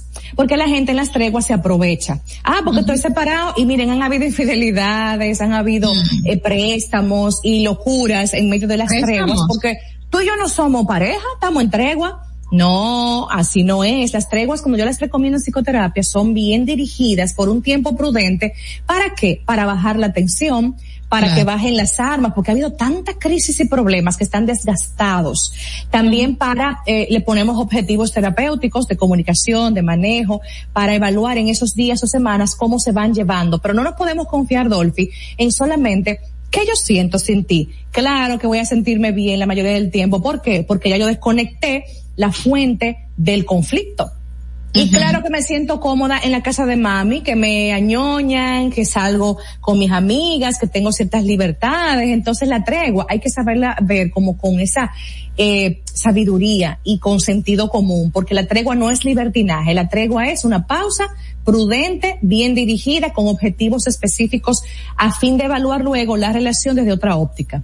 Tú resaltaste ahorita algo puntual, que es que las decisiones que toman la pareja al momento de dejarse, el por qué, así sabiamente. Ahora yo voy a poner un ejemplo a ver si, si ese es un, una decisión eh, buena o mala. Y 2500. 2500 qué? Eso. no, el- ustedes no sé si escucharon el rompimiento entre Nodal y Belinda. Oh, Y sí. Justamente ellos resaltaron o se está diciendo la mala, las malas lenguas, como dicen los chismosos, eh, que fue porque él le solicitó, ella le solicitó a él un préstamo de cuatro millones de dólares para que este entonces ella poder pagar una deuda que tenía. Sin embargo, él descubrió después que ella solo debía 500 mil dólares. Es decir, que esta situación hizo que el señor tomara la decisión de separar. Pero que lo está. él, le estaba haciendo un Tinder. Parece que sí. Esa- Pero esa un momento, bueno. En esto, ajá. Yo voy a evaluar a mi pareja y la voy a aceptar para mi vida y formalizar y todo eso según mi sistema de valores. Si este muchacho, artista, siente que ella se está aprovechando o que ella es um, financieramente disfuncional o que no tiene organización y a él eso le importa mucho, él quizás está vislumbrándose a futuro con ella. Ah, pero espérate, pero entonces yo al lado de esta mujer no tengo seguridad de que sea ahorrativa, de que tengamos un futuro juntos porque los dos trabajamos. O sea que eso, eso va a depender mucho de qué él persigue. Y si eso para él es importante, el tema económico, y ella entonces tiene un desorden económico, él fácilmente puede flojar por ahí. Ok, mucha gente puede decir, Aide, pero eso es un solo tópico, pero el dinero es uno solo, faltan otros. Bueno, pero quizá para él ese es vital. Estamos hablando de cuatro millones de dólares. Exacto, no son dos mil dólares, gracias. Eso no, no son- Aide, hablabas hace un momento sobre el tema de la- las treguas y el bienestar. Una tre- eh, usted decías em, treguas con tiempo medido. M- medido. ¿Cuánto, cuánto es como un tiempo razonable? Que fue lo que, lo que mencionabas. ¿Cuánto es un tiempo razonable y cuáles también podrían ser esas falsas ilusiones de bienestar que la gente siente al momento de separarse? Es decir, hay un tiempo que yo pueda decir, bueno, esto es prudente o no. Y ya se está consultando. bueno, Personal. no, ya yo te cobré la tuya, así que va por allá. Las treguas siempre van a depender de la problemática que estemos abordando y también cuán complicada sea la crisis que se esté atravesando. Hay parejas que tienen crisis que arrastran desde años atrás y hay parejas que tienen crisis puntuales del tiempo presente. Eso va a influir mucho en qué tiempo sea el que brindemos. También va a repercutir mucho que tengan hijos o no, que tengan eh, el tema de la vivienda, dónde es que viven. O sea, tú te puedes ir donde un familiar, papá, mamá, amigo o no. A veces he, he marcado treguas en la misma casa, cambiando de habitación, haciendo una distancia prudente en el día a día, en la cotidianidad. Entonces, todo eso va a influir, pero regularmente no son más de un mes porque ya sería demasiado tiempo y perderíamos el vínculo y la, y la conexión emocional que no queremos perder, obviamente. Y eso se puede repetir en Por ahí varias va la cosa. ocasiones. Eh, Eso se puede repetir en varias ocasiones en la relación de pareja. Digamos que una pareja tenga 10 años y tenga diferentes treguas en diferentes años. Eso es funcional. Uf, ahí claramente hay una pareja dispareja, porque yo no, yo no me puedo separar tanto, o sea, claro, no es un tema numérico como tal, pero ¿cómo es posible que yo a cada situación problemática que se nos presente piense en separarme de ti? Y hay gente que tiene eso en la punta de la lengua. Dejemos esto. Divorciémonos, separémonos como si fuera la primera opción y nunca separarte debe ser una primera opción. Separarte es una opción cuando tú has trabajado, has negociado, has intentado, ha habido una mediación y aún así, trabajando para resolver, no se llega a nada positivo. O sea, la separación debería ser lo último que tú tengas como opción. Después de intentar. definitiva.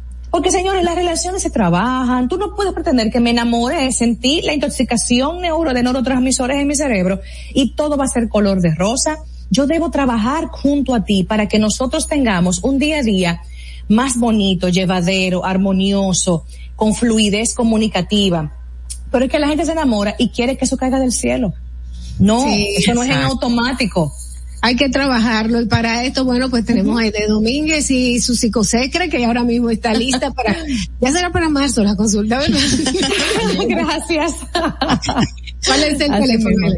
Claro que sí, tenemos a nuestra chica Hilda que les atiende por WhatsApp preferiblemente al 809-777-5233 y por supuesto, como sabrán, las consultas pueden ser a distancia si usted no está en Santiago, donde yo resido. A donde quiera, en Estados Así Unidos, en Miami, no importa. En todos lados. España, no importa, en todos los lados ahí está Aide Sí. Domínguez para consultarle. Usted también Claro. puede seguirla en sus redes, ¿verdad, Aide? Así es, estamos en ah, como Dom en Instagram y como ID22 en Twitter. Y también puede ir a Distrito Informativo y ahí van a ver mi dirección, cualquier cosa que se me confunda. Pero estamos seguros ahí anunciados cada martes. Chicas, Muchi- un lindo abrazo. Un abrazo, Gracias. muchísimas gracias Aide por acompañarnos a esta hora de la mañana. Quédese con nosotros, que el demócrata está aquí ya listo y tenemos una entrevista muy interesante con él. 8 y 12, hacemos una pausa y regresamos. Atentos, no te muevas de ahí. El breve más contenido en tu distrito informativo. El turismo no estaba entrando aquí a Samaná.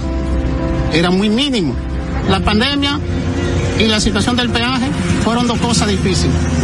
El peaje sombra, le han quitado los precios, está entrando más turismo aquí a Samaná, más personalidades, no solamente yo, sino todo Samaná, todas las comunidades como las galeras, la terrena, todo el sector turístico, estamos dando gracias a Dios. Estamos muy satisfechos, orgullosos. Aquí hubo un cambio, yo diría 100%. Nuestro señor presidente, Dios lo bendiga mucho, nos ha facilitado muchas cosas aquí. Ahora no, ahora gracias a Dios todo el mundo aquí está manera. Estamos felices en la vida. Gobierno de la República Dominicana. En Banreservas hemos apoyado por 80 años la voluntad del talento dominicano, identificándonos con sus más importantes iniciativas, para que quienes nos representan siempre puedan mostrar lo mejor de nosotros.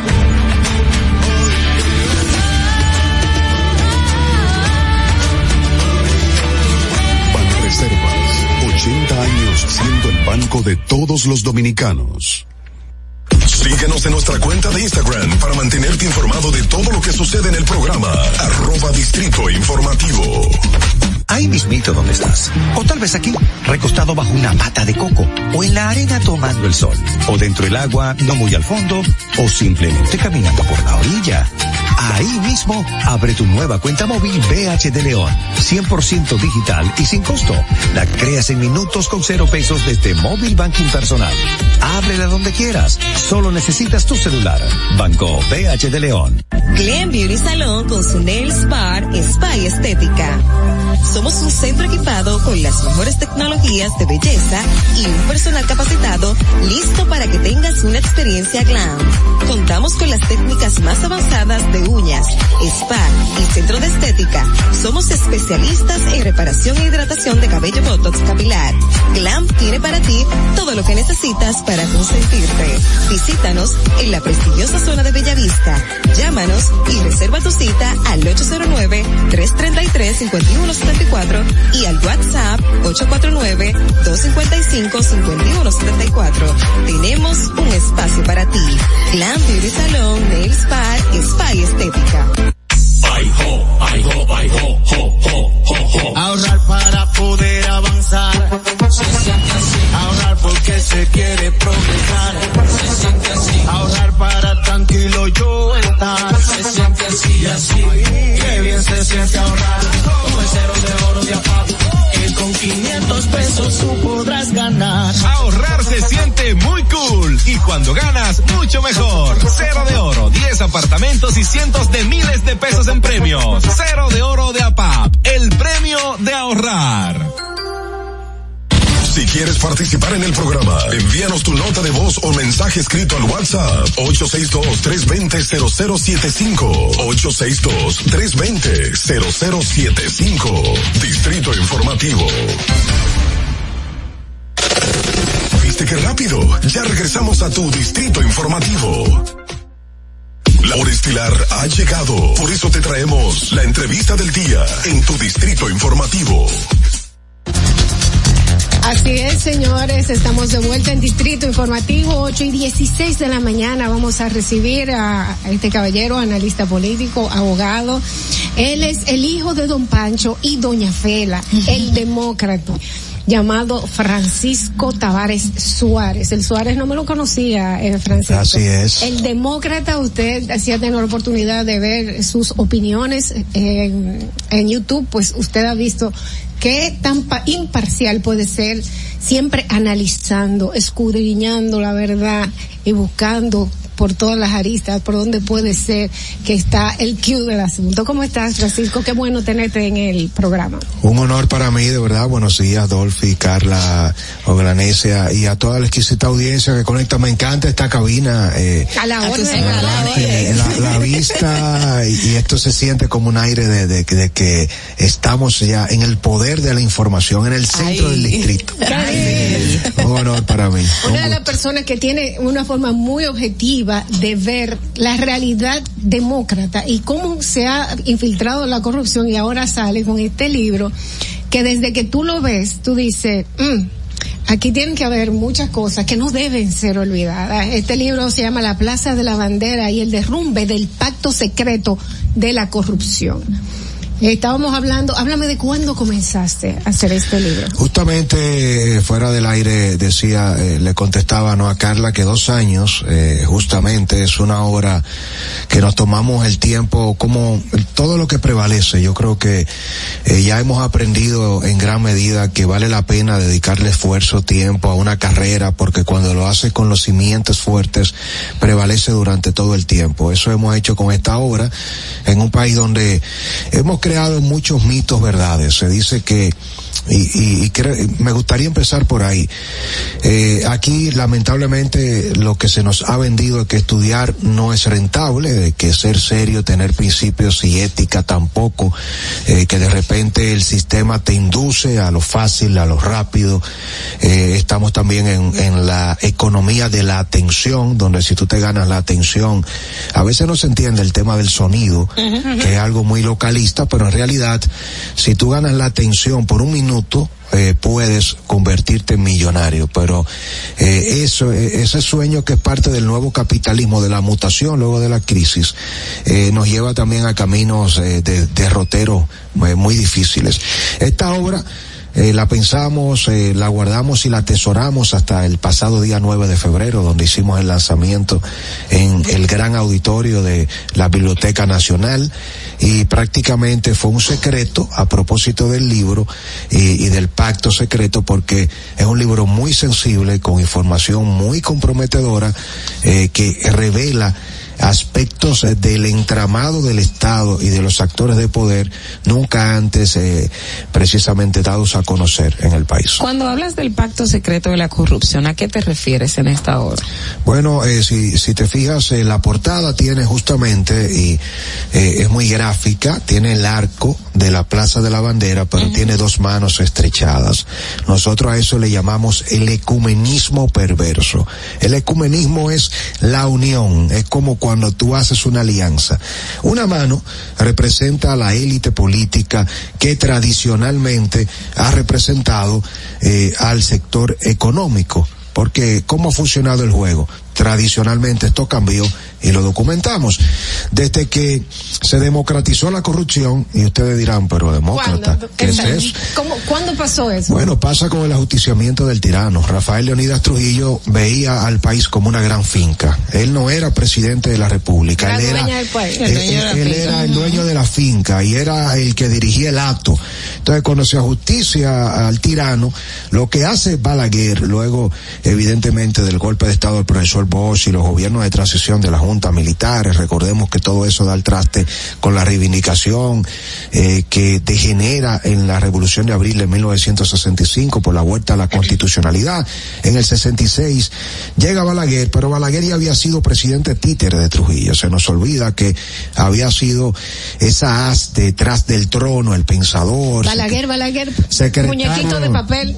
De Estado de, de Educación, canciller de la República, y Balaguer inteligentemente que dice, bueno, a Trujillo no lo mata un grupo, un grupo de muchachos, no la justicia, un grupo de muchachos, entre muchas cosas, la amenaza de una élite que quería precisamente tener acceso a la riqueza del país que Trujillo fue bloqueando.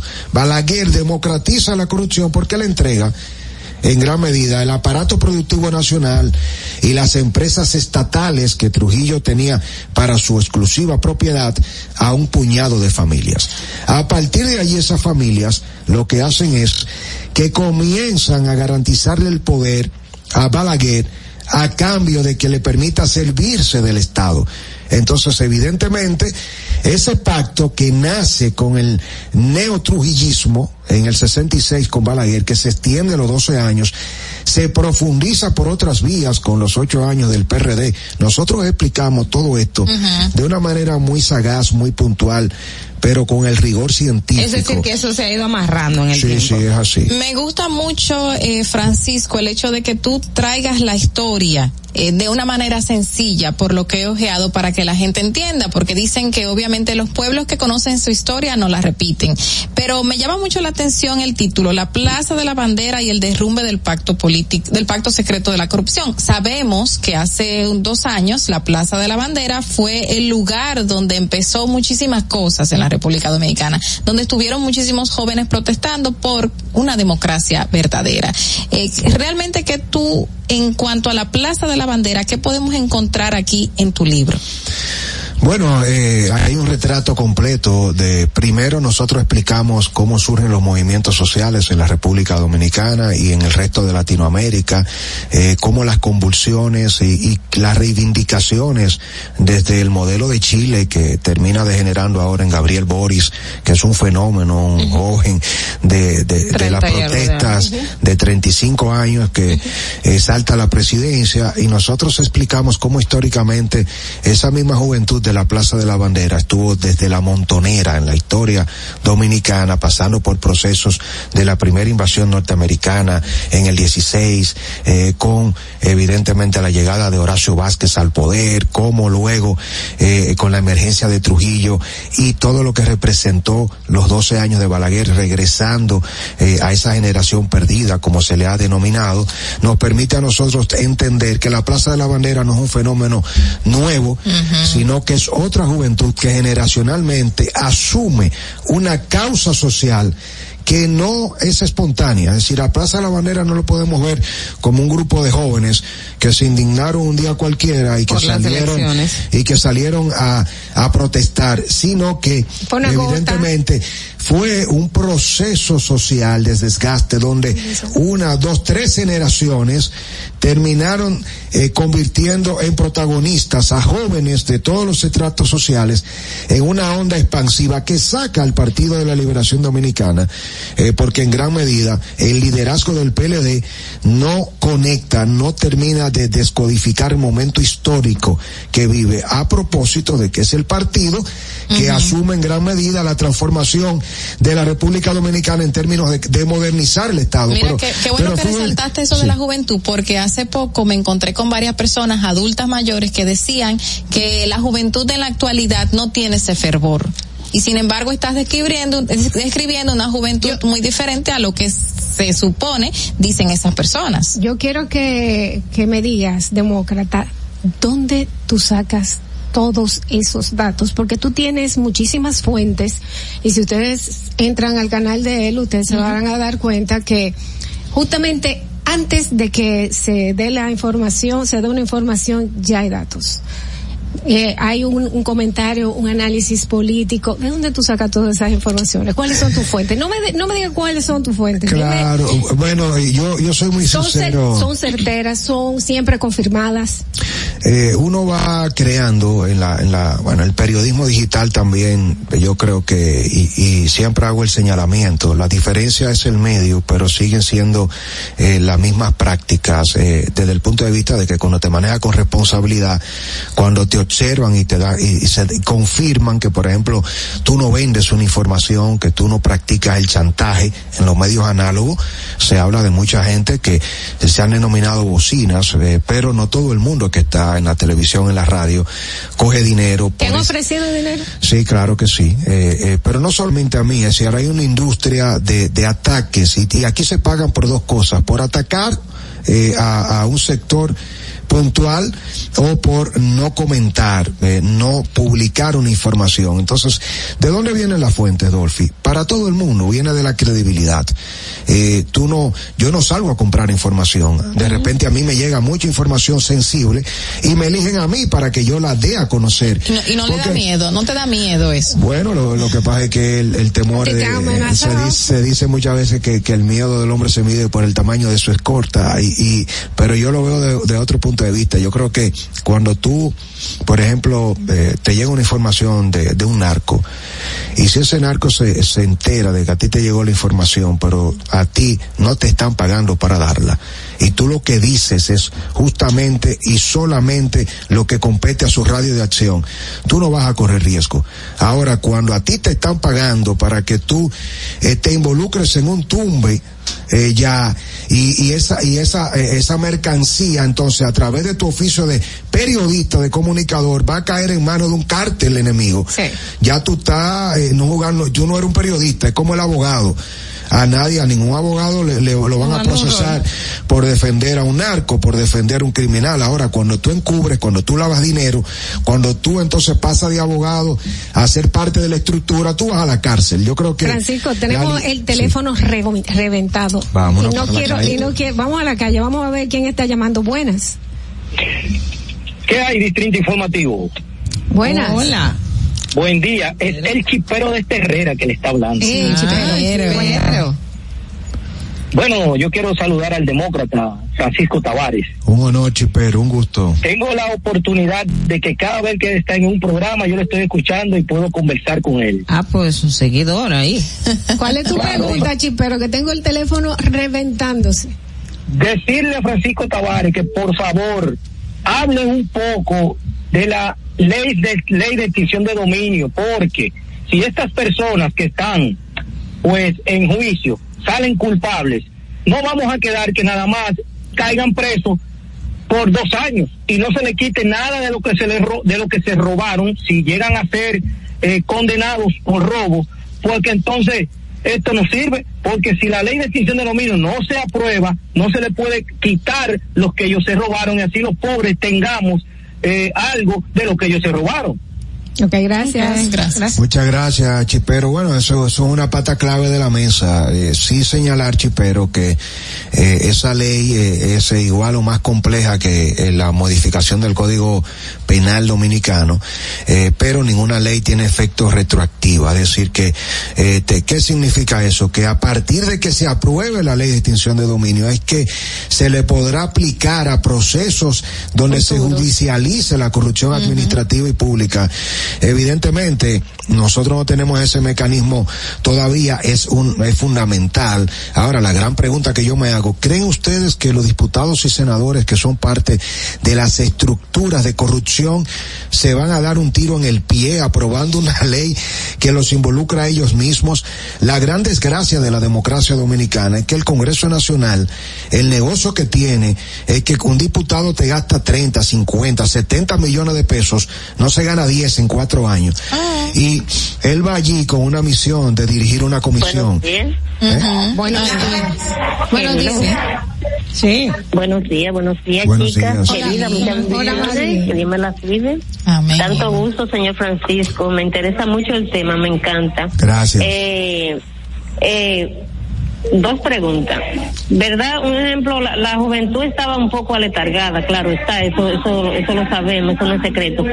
Pero la juventud hoy día se está dando cuenta que el pueblo que paga a esos funcionarios y disfruta, mientras ellos disfrutan de, de, de una vida, ¿verdad? Eh, ostentosa y, y, de, de muchos lujos a costilla del pueblo y muchas veces el pueblo creía que era un favor que le estaban haciendo. Gracias. Pero se ha dado cuenta que no, ese, ese, no, un momento, un momentito, please. Eh, eh, lo- los gobiernos, entonces, después de lo que usted dijo de, de, de, de la caída del régimen de Trujillo y el paso de Balaguer, eh, que usted dijo que Balaguer permitió muchas cosas y se cogieron las empresas que dejó Trujillo. Entonces, los gobiernos hacen nuevos ricos para que lo apoyen cuando en un momento dado. Bueno, interes- Ah, interesante, interesante una mujer muy eh, eh, inteligente. esa pregunta. Siempre, María. Mire, eh, antes de la Plaza de la Bandera hay que recordar Bahía de las Águilas, eh, eh, precisamente con los títulos. Hay que recordar la cementera. Eh, Ustedes recuerdan ese movimiento precisamente eh, de, de- es decir, eh, es un proceso interesante donde el 4%, la marcha verde, claro, esto hay que hay que descodificarlo también con, con mucho cuidado, porque eh, a ciertos sectores de la élite dominicana empresarial se sentían desconectados por eh, precisamente el Partido de la Liberación Dominicana y asumieron el financiamiento y asumieron el apoyo de muchas de esas causas sociales, no por un, un interés patriótico. Es decir, ¿qué estoy diciendo yo aquí? Lo documento en este libro.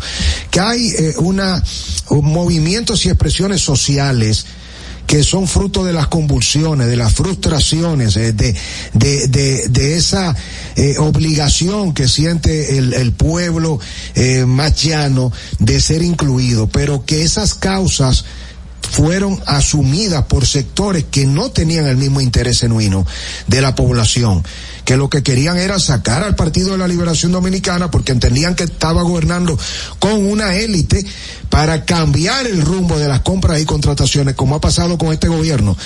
Porque aquí el Partido Revolucionario Moderno llegó al poder, pero no llegó al poder solo. Llegó con otro CONEP, llegó con Santiago, llegó con una élite económica donde se están reeditando prácticas de corrupción, igual o peor. Eh, más perversas que la que tenía el PLD instauradas. Entonces, ¿qué les recordamos también? Que la Plaza de la Bandera, y a lo que el presidente Luis Abinader le tiene temor y respeto y con razón, este es el último gobierno de la partidocracia dominicana tal y como la conocemos pero no es porque Leonel era corrupto y Danilo era corrupto y, y Luis no lo es. Es que como se ha gobernado la República Dominicana, se han generado un sinnúmero de déficits sociales que ya no hay forma de aguantar más. Y lo que puede pasar aquí es que el propio PRM termine convirtiéndose, ojalá que no, no apostamos a eso, al último partido que represente legítimamente al sistema eh, en términos como lo conocemos de, eh, de manera tradicional. Mira, eh, y eso es sumamente delicado porque la interrupción del orden democrático con la suspensión de las elecciones de medio término puede llegar con una crisis que levante al país completo. Y estamos hablando antes del 24, es decir, el, el presidente Luis Abinader está gobernando sin partido porque el PRM es una organización política y eso es importante porque darle lata y darle candela a Danilo y, Danilo corrupto sí, perfecto. Pero y Lionel, es decir que los 12 años de gobierno de Lionel no se parecen en nada a los esquemas de corrupción. ¿Y qué está pasando hoy día? Fue estirpado. ¿Eh? Mira, fue estirpado. Tenemos que, que hacer un programa contigo, eh, pero como desde las 8, para que podamos analizar hora. en realidad, que tú nos des una evaluación del gobierno ahora, de dónde podemos fortalecernos, dónde estamos flojos. Y esas cosas Para que tenemos que estar de cuenta atentos. A Francisco. Sí, con todo, con todo gusto. Por favor, por favor, Con todo gusto. En el aire, comprometido. Coordinamos con, con mi esposa Cali Bautista y yo estoy aquí. Eh, antes de despedirme, decirle que el libro eh, está disponible en Amazon, que busquen, eh, también que nos llamen al 849-410-3605, eh, en arroba el demócrata RD. Eh, ustedes nos pueden mandar un mensaje directo por DM. Eh, 849-410-3605. El libro, 800 pesos eh, en República Dominicana, 15 dólares o 15 euros costo eh, de impresión para que esté disponible para todos ustedes. Aquí analizamos los Pandora Papers. Hablamos aquí de, de todo lo que está detrás del ministro de la presidencia, Lisandro Macarulla. es decir, que si usted quiere enterarse de cosas nunca antes reveladas que están en la actualidad repitiendo mecanismos de corrupción, léase La Plaza de la Bandera y el derrumbe. Yo te voy a escribir y te, de la y te voy a te voy a dar de una vez toda toda mi, mi opinión, la opinión de la demócrata. Por favor. Un no, abrazo y muchísimas gracias. Estás comprometido para rendición de cuentas, para estar con nosotros aquí en Distrito Informativo. Vamos a continuar, señores, pero simplemente vamos a chequear a ver cómo está el tráfico y regresamos inmediatamente con Felucho Jiménez, que está aquí como invitado especial también. Para que llegues a tiempo y no te compliques con el clima, te traemos en el Distrito Informativo el tráfico y el tiempo. Y así se encuentra el tráfico y el tiempo a esta hora de la mañana en Santo Domingo. Se registra tráfico pesado en el desnivel Avenida Máximo Gómez, elevado Avenida 27 de Febrero, Avenida 30 de Marzo en Gascue y en zonas aledañas, Avenida Doctor Delgado en Don Bosco, Expreso Quinto Centenario, Avenida John F. Kennedy hasta el elevado Ortegui Gasset, gran entaponamiento en la Avenida Abraham Lincoln en La Julia, Avenida Juan Pablo Duarte cerca de San Carlos, elevado Avenida Monumental, Avenida George Washington hasta la Avenida Francisco Alberto Camaño Teñó, Puente Flotante, Avenida Malecón en Villa Duarte y en zonas aledañas. Y tráfico muy intenso en la calle Jacinto de los Santos en Los Mameyes, en el Puente Juan Bosch cerca de Villa Francisca, en la circunvalación Juan Bosch cerca de la Cuava, carretera La Isabela, en la calle Primera en el Mirador Norte y en la avenida Gregorio Luperón en zona industrial de Herrera. Para el estado del tiempo en el Gran Santo Domingo se encuentra mayormente soleado con una temperatura de 22 grados y una máxima de 32 grados. Hasta aquí el estado del tráfico y el tiempo. Soy Nicole Tamares. Sigan en sintonía con Distrito Informativo. La hora estilar ha llegado. Por eso te traemos la entrevista del día en tu Distrito Informativo. Estamos de regreso en Distrito Informativo, 8 y 37 de la mañana y recibimos a un gran político, a una persona, vamos a decir que es un gran dominicano que ha trabajado por y para los dominicanos toda su vida. Es muy querido por todos. No te quiero introducir, tengo muchas palabras para hablar bien de ti, pero no quiero utilizarlas porque prefiero que las palabras que salgan sean las de tu boca para que nosotros podamos edificarnos en tantas cosas. Felucho Jiménez nos acompaña en el día de hoy. Bienvenido al Distrito Informativo. Buenos días, mi cariño hacia las tres. Carla, Carla Pimentel y Ogla Enesia Pérez, dos periodistas excelentes que me acompañan en Distrito Informativo. Estamos felices de recibirte tan temprano en la mañana. y sobre todo porque traes un, un libro eh, que a mí en lo particular, nosotros que, que aquí siempre estamos hablando del tema de lo que tenemos hoy día, la música que estamos teniendo hoy día, la dominicanidad que hemos sentido que se ha perdido por todo lo que, toda esta ola que estamos teniendo y que entiendo que, que falta resaltar esos aspectos de nuestra propia cultura. Eh, me parece muy interesante lo que usted nos trae y si nos puede abundar un poquito al respecto. Antes de hablar de otros temas pues, de políticos, yo tengo que aprovecharlo. Yo preferiría hablar solo de esto. Pero no te vas a salvar. No te vas a salvar. Miren, yo desde muy niño fui amante de la música y lo fui hasta por carácter casi obligatorio. Sí. Mis padres, cuando yo tenía cuatro años, se mudaron a la finca de papá. Papá era rosero y entonces se mudaron a la finca por razones X. Y como ya yo entraba en edad de comenzar a ser alfa- a- alfabetizado, me quedé a vivir dos años en la casa del hermano mayor de mi padre. Y sus hijos, mis primos, el que menos me llevaba, me llevaba como 14 años. Oh, wow. Sí, porque había una gran diferencia de edad entre tío Manuel, que era el hermano mayor eh, de, de los abuelos paternos, y mi padre, que era el menor. Y me imagino que ellos siendo más grandes. Ya estaban enamorados y sufrían y se amargaban cuando yo era un muchachito de carajo de cuatro años. Ay, ay, ay. De manera que yo antes de aprender el, el- el- el- el catecismo aprendí la canción Historia de un amor. Ay, Dios mío. Pero este Me trabajo. amaba mucho y entonces me ponían esa canción noche por noche.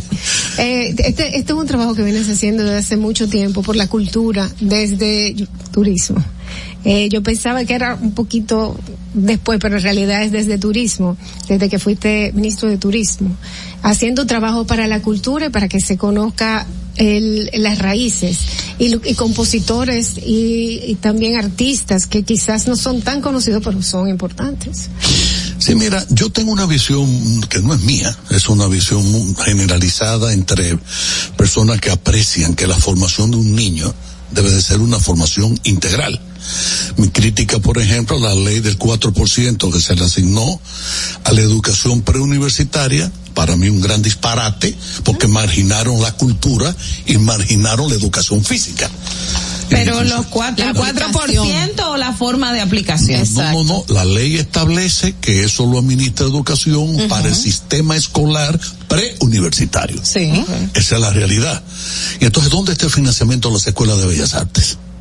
Sí. ¿Dónde está eso? ¿Dónde está la formación cultural del niño? ¿Dónde está la educación física? puede- ¿Dónde está el financiamiento Pero no se para supone que serían integrados. o sea, no sería Yo creo que se está trabajando ya para modificarla y ampliar el marco de acción de esa ley. Eso es lo que daría al niño y al adolescente una formación integral. ¿Qué pasa? Dentro de la cultura, la música dominicana, la música en República Dominicana juega un rol esencial, fundamental.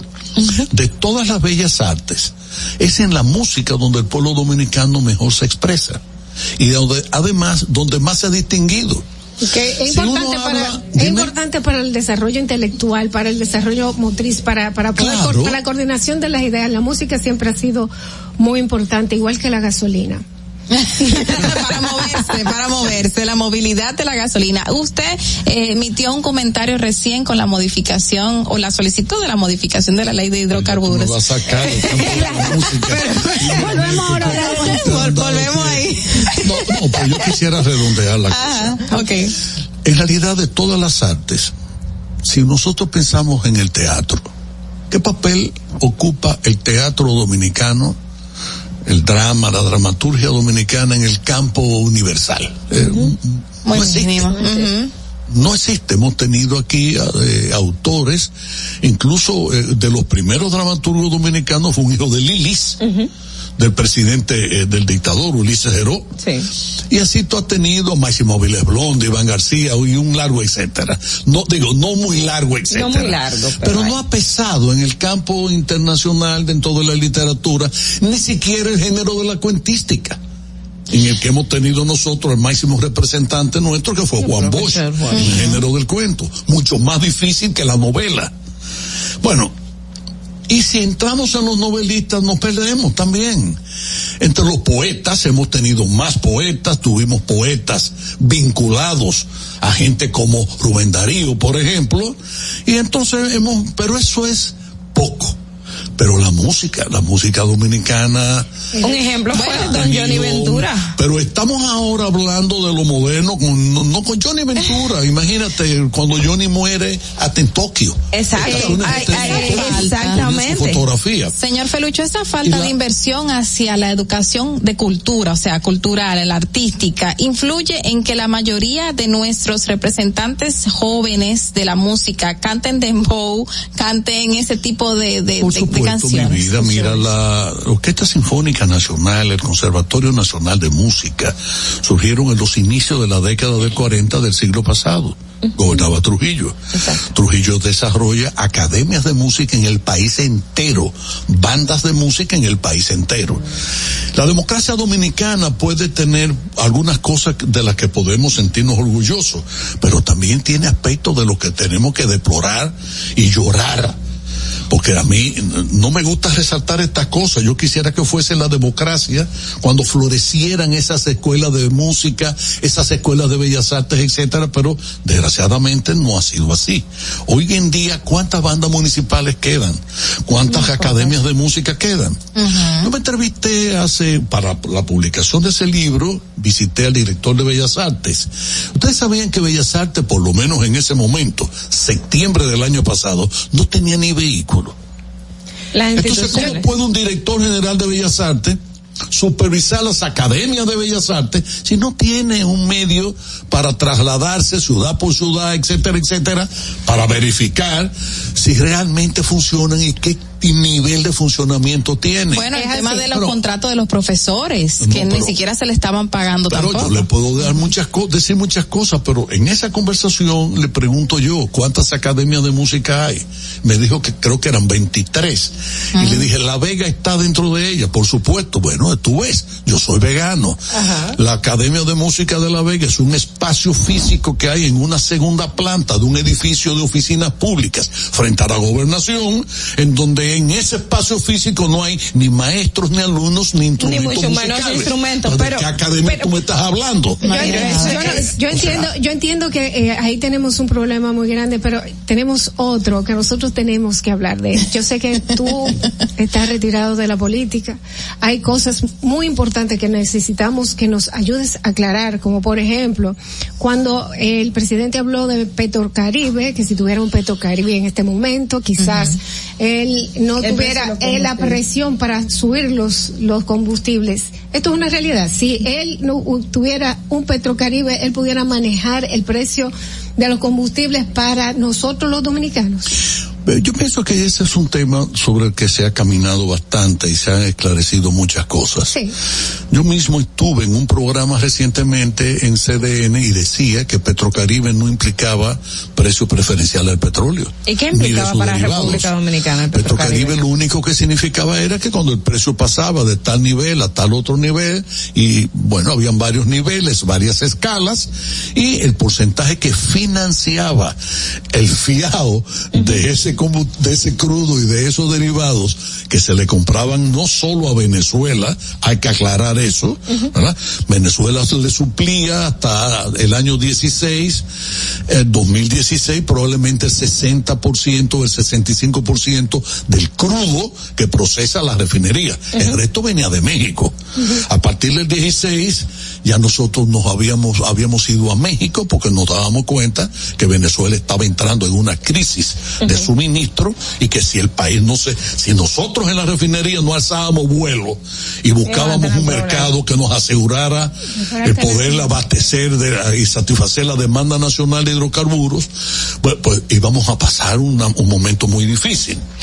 Pero, Me pero fui ese, a México, ese, ese- me fui a México con el gerente y el director de mercadeo y nos fuimos allá y negociamos con, con México que efectivamente y pusimos un plazo, México pasara a sustituir totalmente el petróleo que venía de Venezuela. Pero, Pero el tener ese precio de que no en el momento si sobrepasaba el monto, te lo financiaba, no era como una forma de apalancar, de no aumentarle los costos directamente a la población. No tiene nada que ver con eso. Naturalmente eh, fue una gran ayuda en el sentido de la balanza de pagos.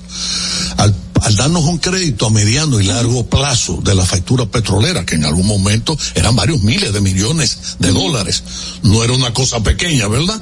Bueno, y entonces que se postergaba el pago de la totalidad de ese crudo y de esos derivados de los que venían de Venezuela, pues la refinería siempre compra es por licitaciones internacionales. Eh, no estábamos atados a comprar a Venezuela, nosotros le comprábamos incluso poca gasolina y poco diésel y no le comprábamos gas licuado, el GLP. Eh, Porque lo vendían incluso la mayor parte de las veces más caro que otros supidores. Y Pero entonces, se le entonces, si no habría un ellos. beneficio para reducir los costos, porque preferir a Venezuela y no al otro mercado? O sea, al final no, influía en, en- en ese monto. ¿A qué te estás refiriendo? En el cosa, en el tema del costo del combustible, si al momento de aplicar el precio no iba a tener como ese impacto, ¿por qué financiarlo a largo plazo si no sería? Eh, no, no, espérate, que vamos a aclarar eso. Tú, tú, tú me has puesto a mí como una especie de sancocho de hidrocarburos. Ok, ok, vamos a aclararlo, que fue como lo, lo percibí. ¿De qué depende el precio de la gasolina en República Dominicana y de los demás derivados? ¿De qué? No es, no es solo la ley, porque la gente, ah, que la ley, y ahora creemos, creemos, mejor dicho, o se cree, yo no lo creo, que simplemente cambiando la ley ya los precios van a bajar. Eso no es así. Porque ¿qué es lo que hace la ley? La ley es una especie de ecuación donde intervienen varios factores. Pero una ley en República Dominicana puede modificar el precio del crudo, del petróleo. Pero la, Pero la fórmula de cálculo no está no, no, establecida es en la ley. La fórmula de cálculo, ¿qué es lo que se establece? Se establece como base el West Texas, que es el petróleo, petróleo de Estados. Unidos. Y Eh, tres impuestos. eh, no, espérate, están no, los fletes, el seguro del transporte de esos derivados y de ese crudo, correcto. Entonces está también lo relativo a los márgenes de beneficio, beneficio. y, de- o- y- y de, y de comercialización de los derivados del petróleo, que van desde los detallistas, que son las estaciones de gasolina, eh, hasta los grandes distribuidores, eh, que son las grandes marcas que el país conoce, ¿correcto? Bien. Y por último están los impuestos. Entonces tú dices, si no pueden alterar el precio del petróleo, ni del seguro, ni de los fletes, etcétera, etcétera, si no, si- ¿qué, qué es lo que pueden alterar? Ah, ¿le van a cambiar el margen de comercialización a los distribuidores? Lo dudo, lo dudo realmente, ¿eh? ¿Por qué? Bueno, porque si tú le dices al gasolinero, mira, tú en lugar ahora de ganarte tantos centavos por, o pesos por galón de gasolina, eh, en lugar de ganarte N, tú te vas a ganar N menos lo que tú quieras, que tú vas a encontrar. Pero si La eso es en beneficio de la población, Pero, ¿no? pero ¿sabes? como empresa te vas a encontrar una resistencia, Claro. tienes toda la razón. Claro. No, no, y el otro elemento de los impuestos. Perfecto, el gobierno pudiese prescindir. Hay dos tipos de impuestos. Hay un impuesto que es fijo, hay otro impuesto que es ad valorem, que relativo al valor. El impuesto que es fijo, como su término lo indica, es fijo. No importa que el petróleo esté a 100 dólares o a 60 dólares el barril, eso es fijo. Ahora, el impuesto al valor, ese sí va a depender. Mientras más alto es el valor, mayor la recaudación por ese impuesto. En- Ahora, entonces, mi- por- mi pregunta es, ¿ustedes creen que en medio de la situación económica que vive el país y de la situación fiscal del propio gobierno, va a renunciar el gobierno a esos impuestos? Yo entiendo que no le conviene. dudarlo, ni creo que le convenga. Yo creo que no le conviene, pero hay que hacer algo con los combustibles. Bueno, mi vida, imagínate tú, si yo te digo que Venezuela, que debe estar produciendo ahora mismo, ha bajado muchísimo por la ineficiencia con la que se está dirigiendo ese país y de manera particular como ha manejado su propia industria petrolera, anteriormente riquísima y ahora no es que no produzca riqueza. De hecho, es el petróleo el que sostiene el gobierno venezolano. Pero aún Venezuela, aún Arabia Saudita, a unos Emiratos Árabes, aún países productores como Rusia, y no pueden alterar el precio por sí solos. Entonces tú que va, va a alterarlo este gobierno dominicano de esta media isla que es la República Dominicana que debe estar consumiendo el 0.0000001 del petróleo que se consume del mundo. La, la visión futura de lo que puede pasar con los precios de los combustibles desde su punto, señor Felucho, ¿cuál es? Mira, eh, lo primero es que hay que entender, y la población debe entenderlo aunque nos duela, ¿verdad? Porque todos pagamos las consecuencias de que el petróleo suba y, y de que el flete ha subido y ha subido porque por razones incluso que tienen que ver mucho con la propia pandemia que azotó eh, sobre todo en el año pasado, bueno, desde el 20, desde abril o mayo del, del 2020 y todavía hasta la fecha, eh, hay una cantidad de industrias que están realmente afectadas por eso. Comencemos a hablar, por ejemplo, de los automóviles, camiones, camionetas, autobuses, etcétera. disparado. ¿Qué pasa? Ay, no, no es que están caros, es peor. Es que en realidad hay una escasez, una, una, vamos a ver, un desabastecimiento de materias primas fundamentales para el desarrollo de la industria automotriz que al no al, al haber un cúmulo de furgones que no se pueden trasladar eh, con la misma facilidad con la que se trasladaban antes, afectan esa industria. Esas carencias, esas, esa ausencia de un suministro adecuado afecta a todo y lo trastorna todo. Yo por eso insisto mucho, cuando a mí me preguntan cómo tú evalúas la situación actual, yo siempre parto de un principio. Hay cosas en la vida que no tienen nada que ver ni con la voluntad de un gobierno ni con la voluntad de un presidente. Porque a mí quién me dice que hubo un presidente, cualquiera que sea su nombre y apellido, y cualquiera que sea el partido que lo haya llevado al poder, que él quiere lo malo para el país. Yo no lo creo. Hay presidentes que son más capaces que otros.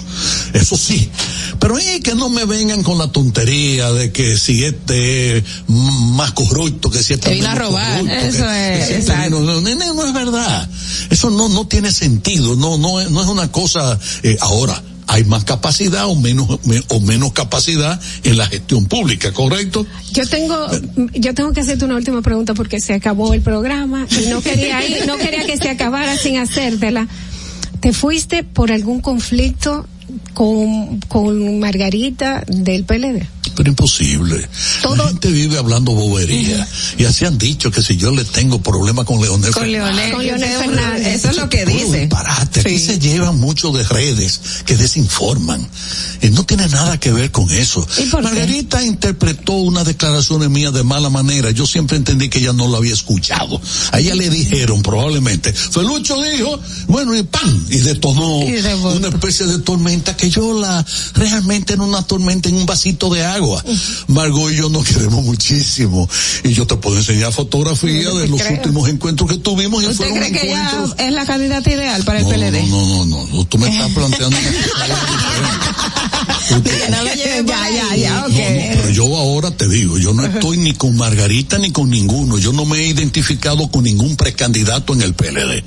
Y yo no me he ido, eh, Dolphy, del PLD. Yo me fui del comité, Del comité político. político. Yo pasé ya demasiados años en la actividad política y soy un enamorado de que hay que darle paso a las nuevas generaciones. Yo tengo un hijo, Juan Ariel Jiménez, Es brillante. que fue de- eh, apenas cumpliendo los 34 años, ministro de Economía y que actualmente está haciendo su segundo posgrado, el primero lo hizo en Harvard, en Estados Unidos, ahora está en la Universidad de Londres.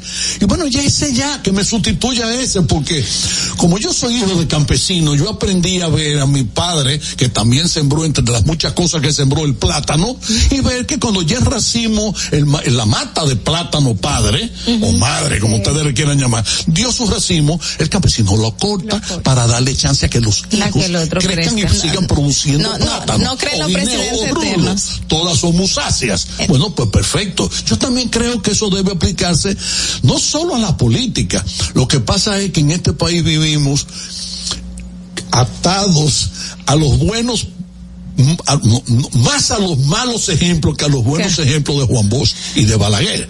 Aquellos no cogían vacaciones. Los presidentes estos no quieren coger vacaciones. Yo quiero un presidente que coja vacaciones. Yo no quiero presidentes cansados. Yo quiero presidentes que descansen un día a la semana para que reflexionen qué están haciendo bien y qué están haciendo mal. Yo quiero un presidente que coja, porque hasta el Papa coge vacaciones. El presidente de los Estados Unidos y de China, Putin coge vacaciones. Lo de aquí no. Lo de aquí, el empeño es El presidente que siempre. Va- vamos a traerlo, Pelucho, para una próxima. Esto ya no da tiempo para más y, y usted tiene mucho por tela por donde cortar.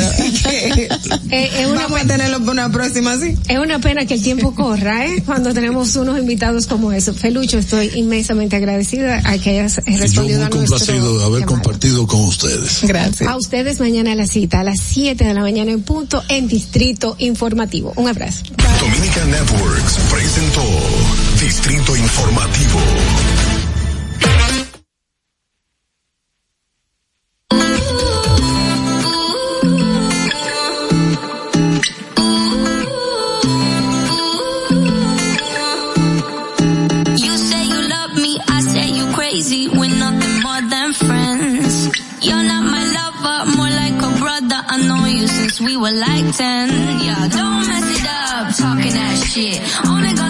me away, that's it. When you say you love me, that made me crazy. Here we go again.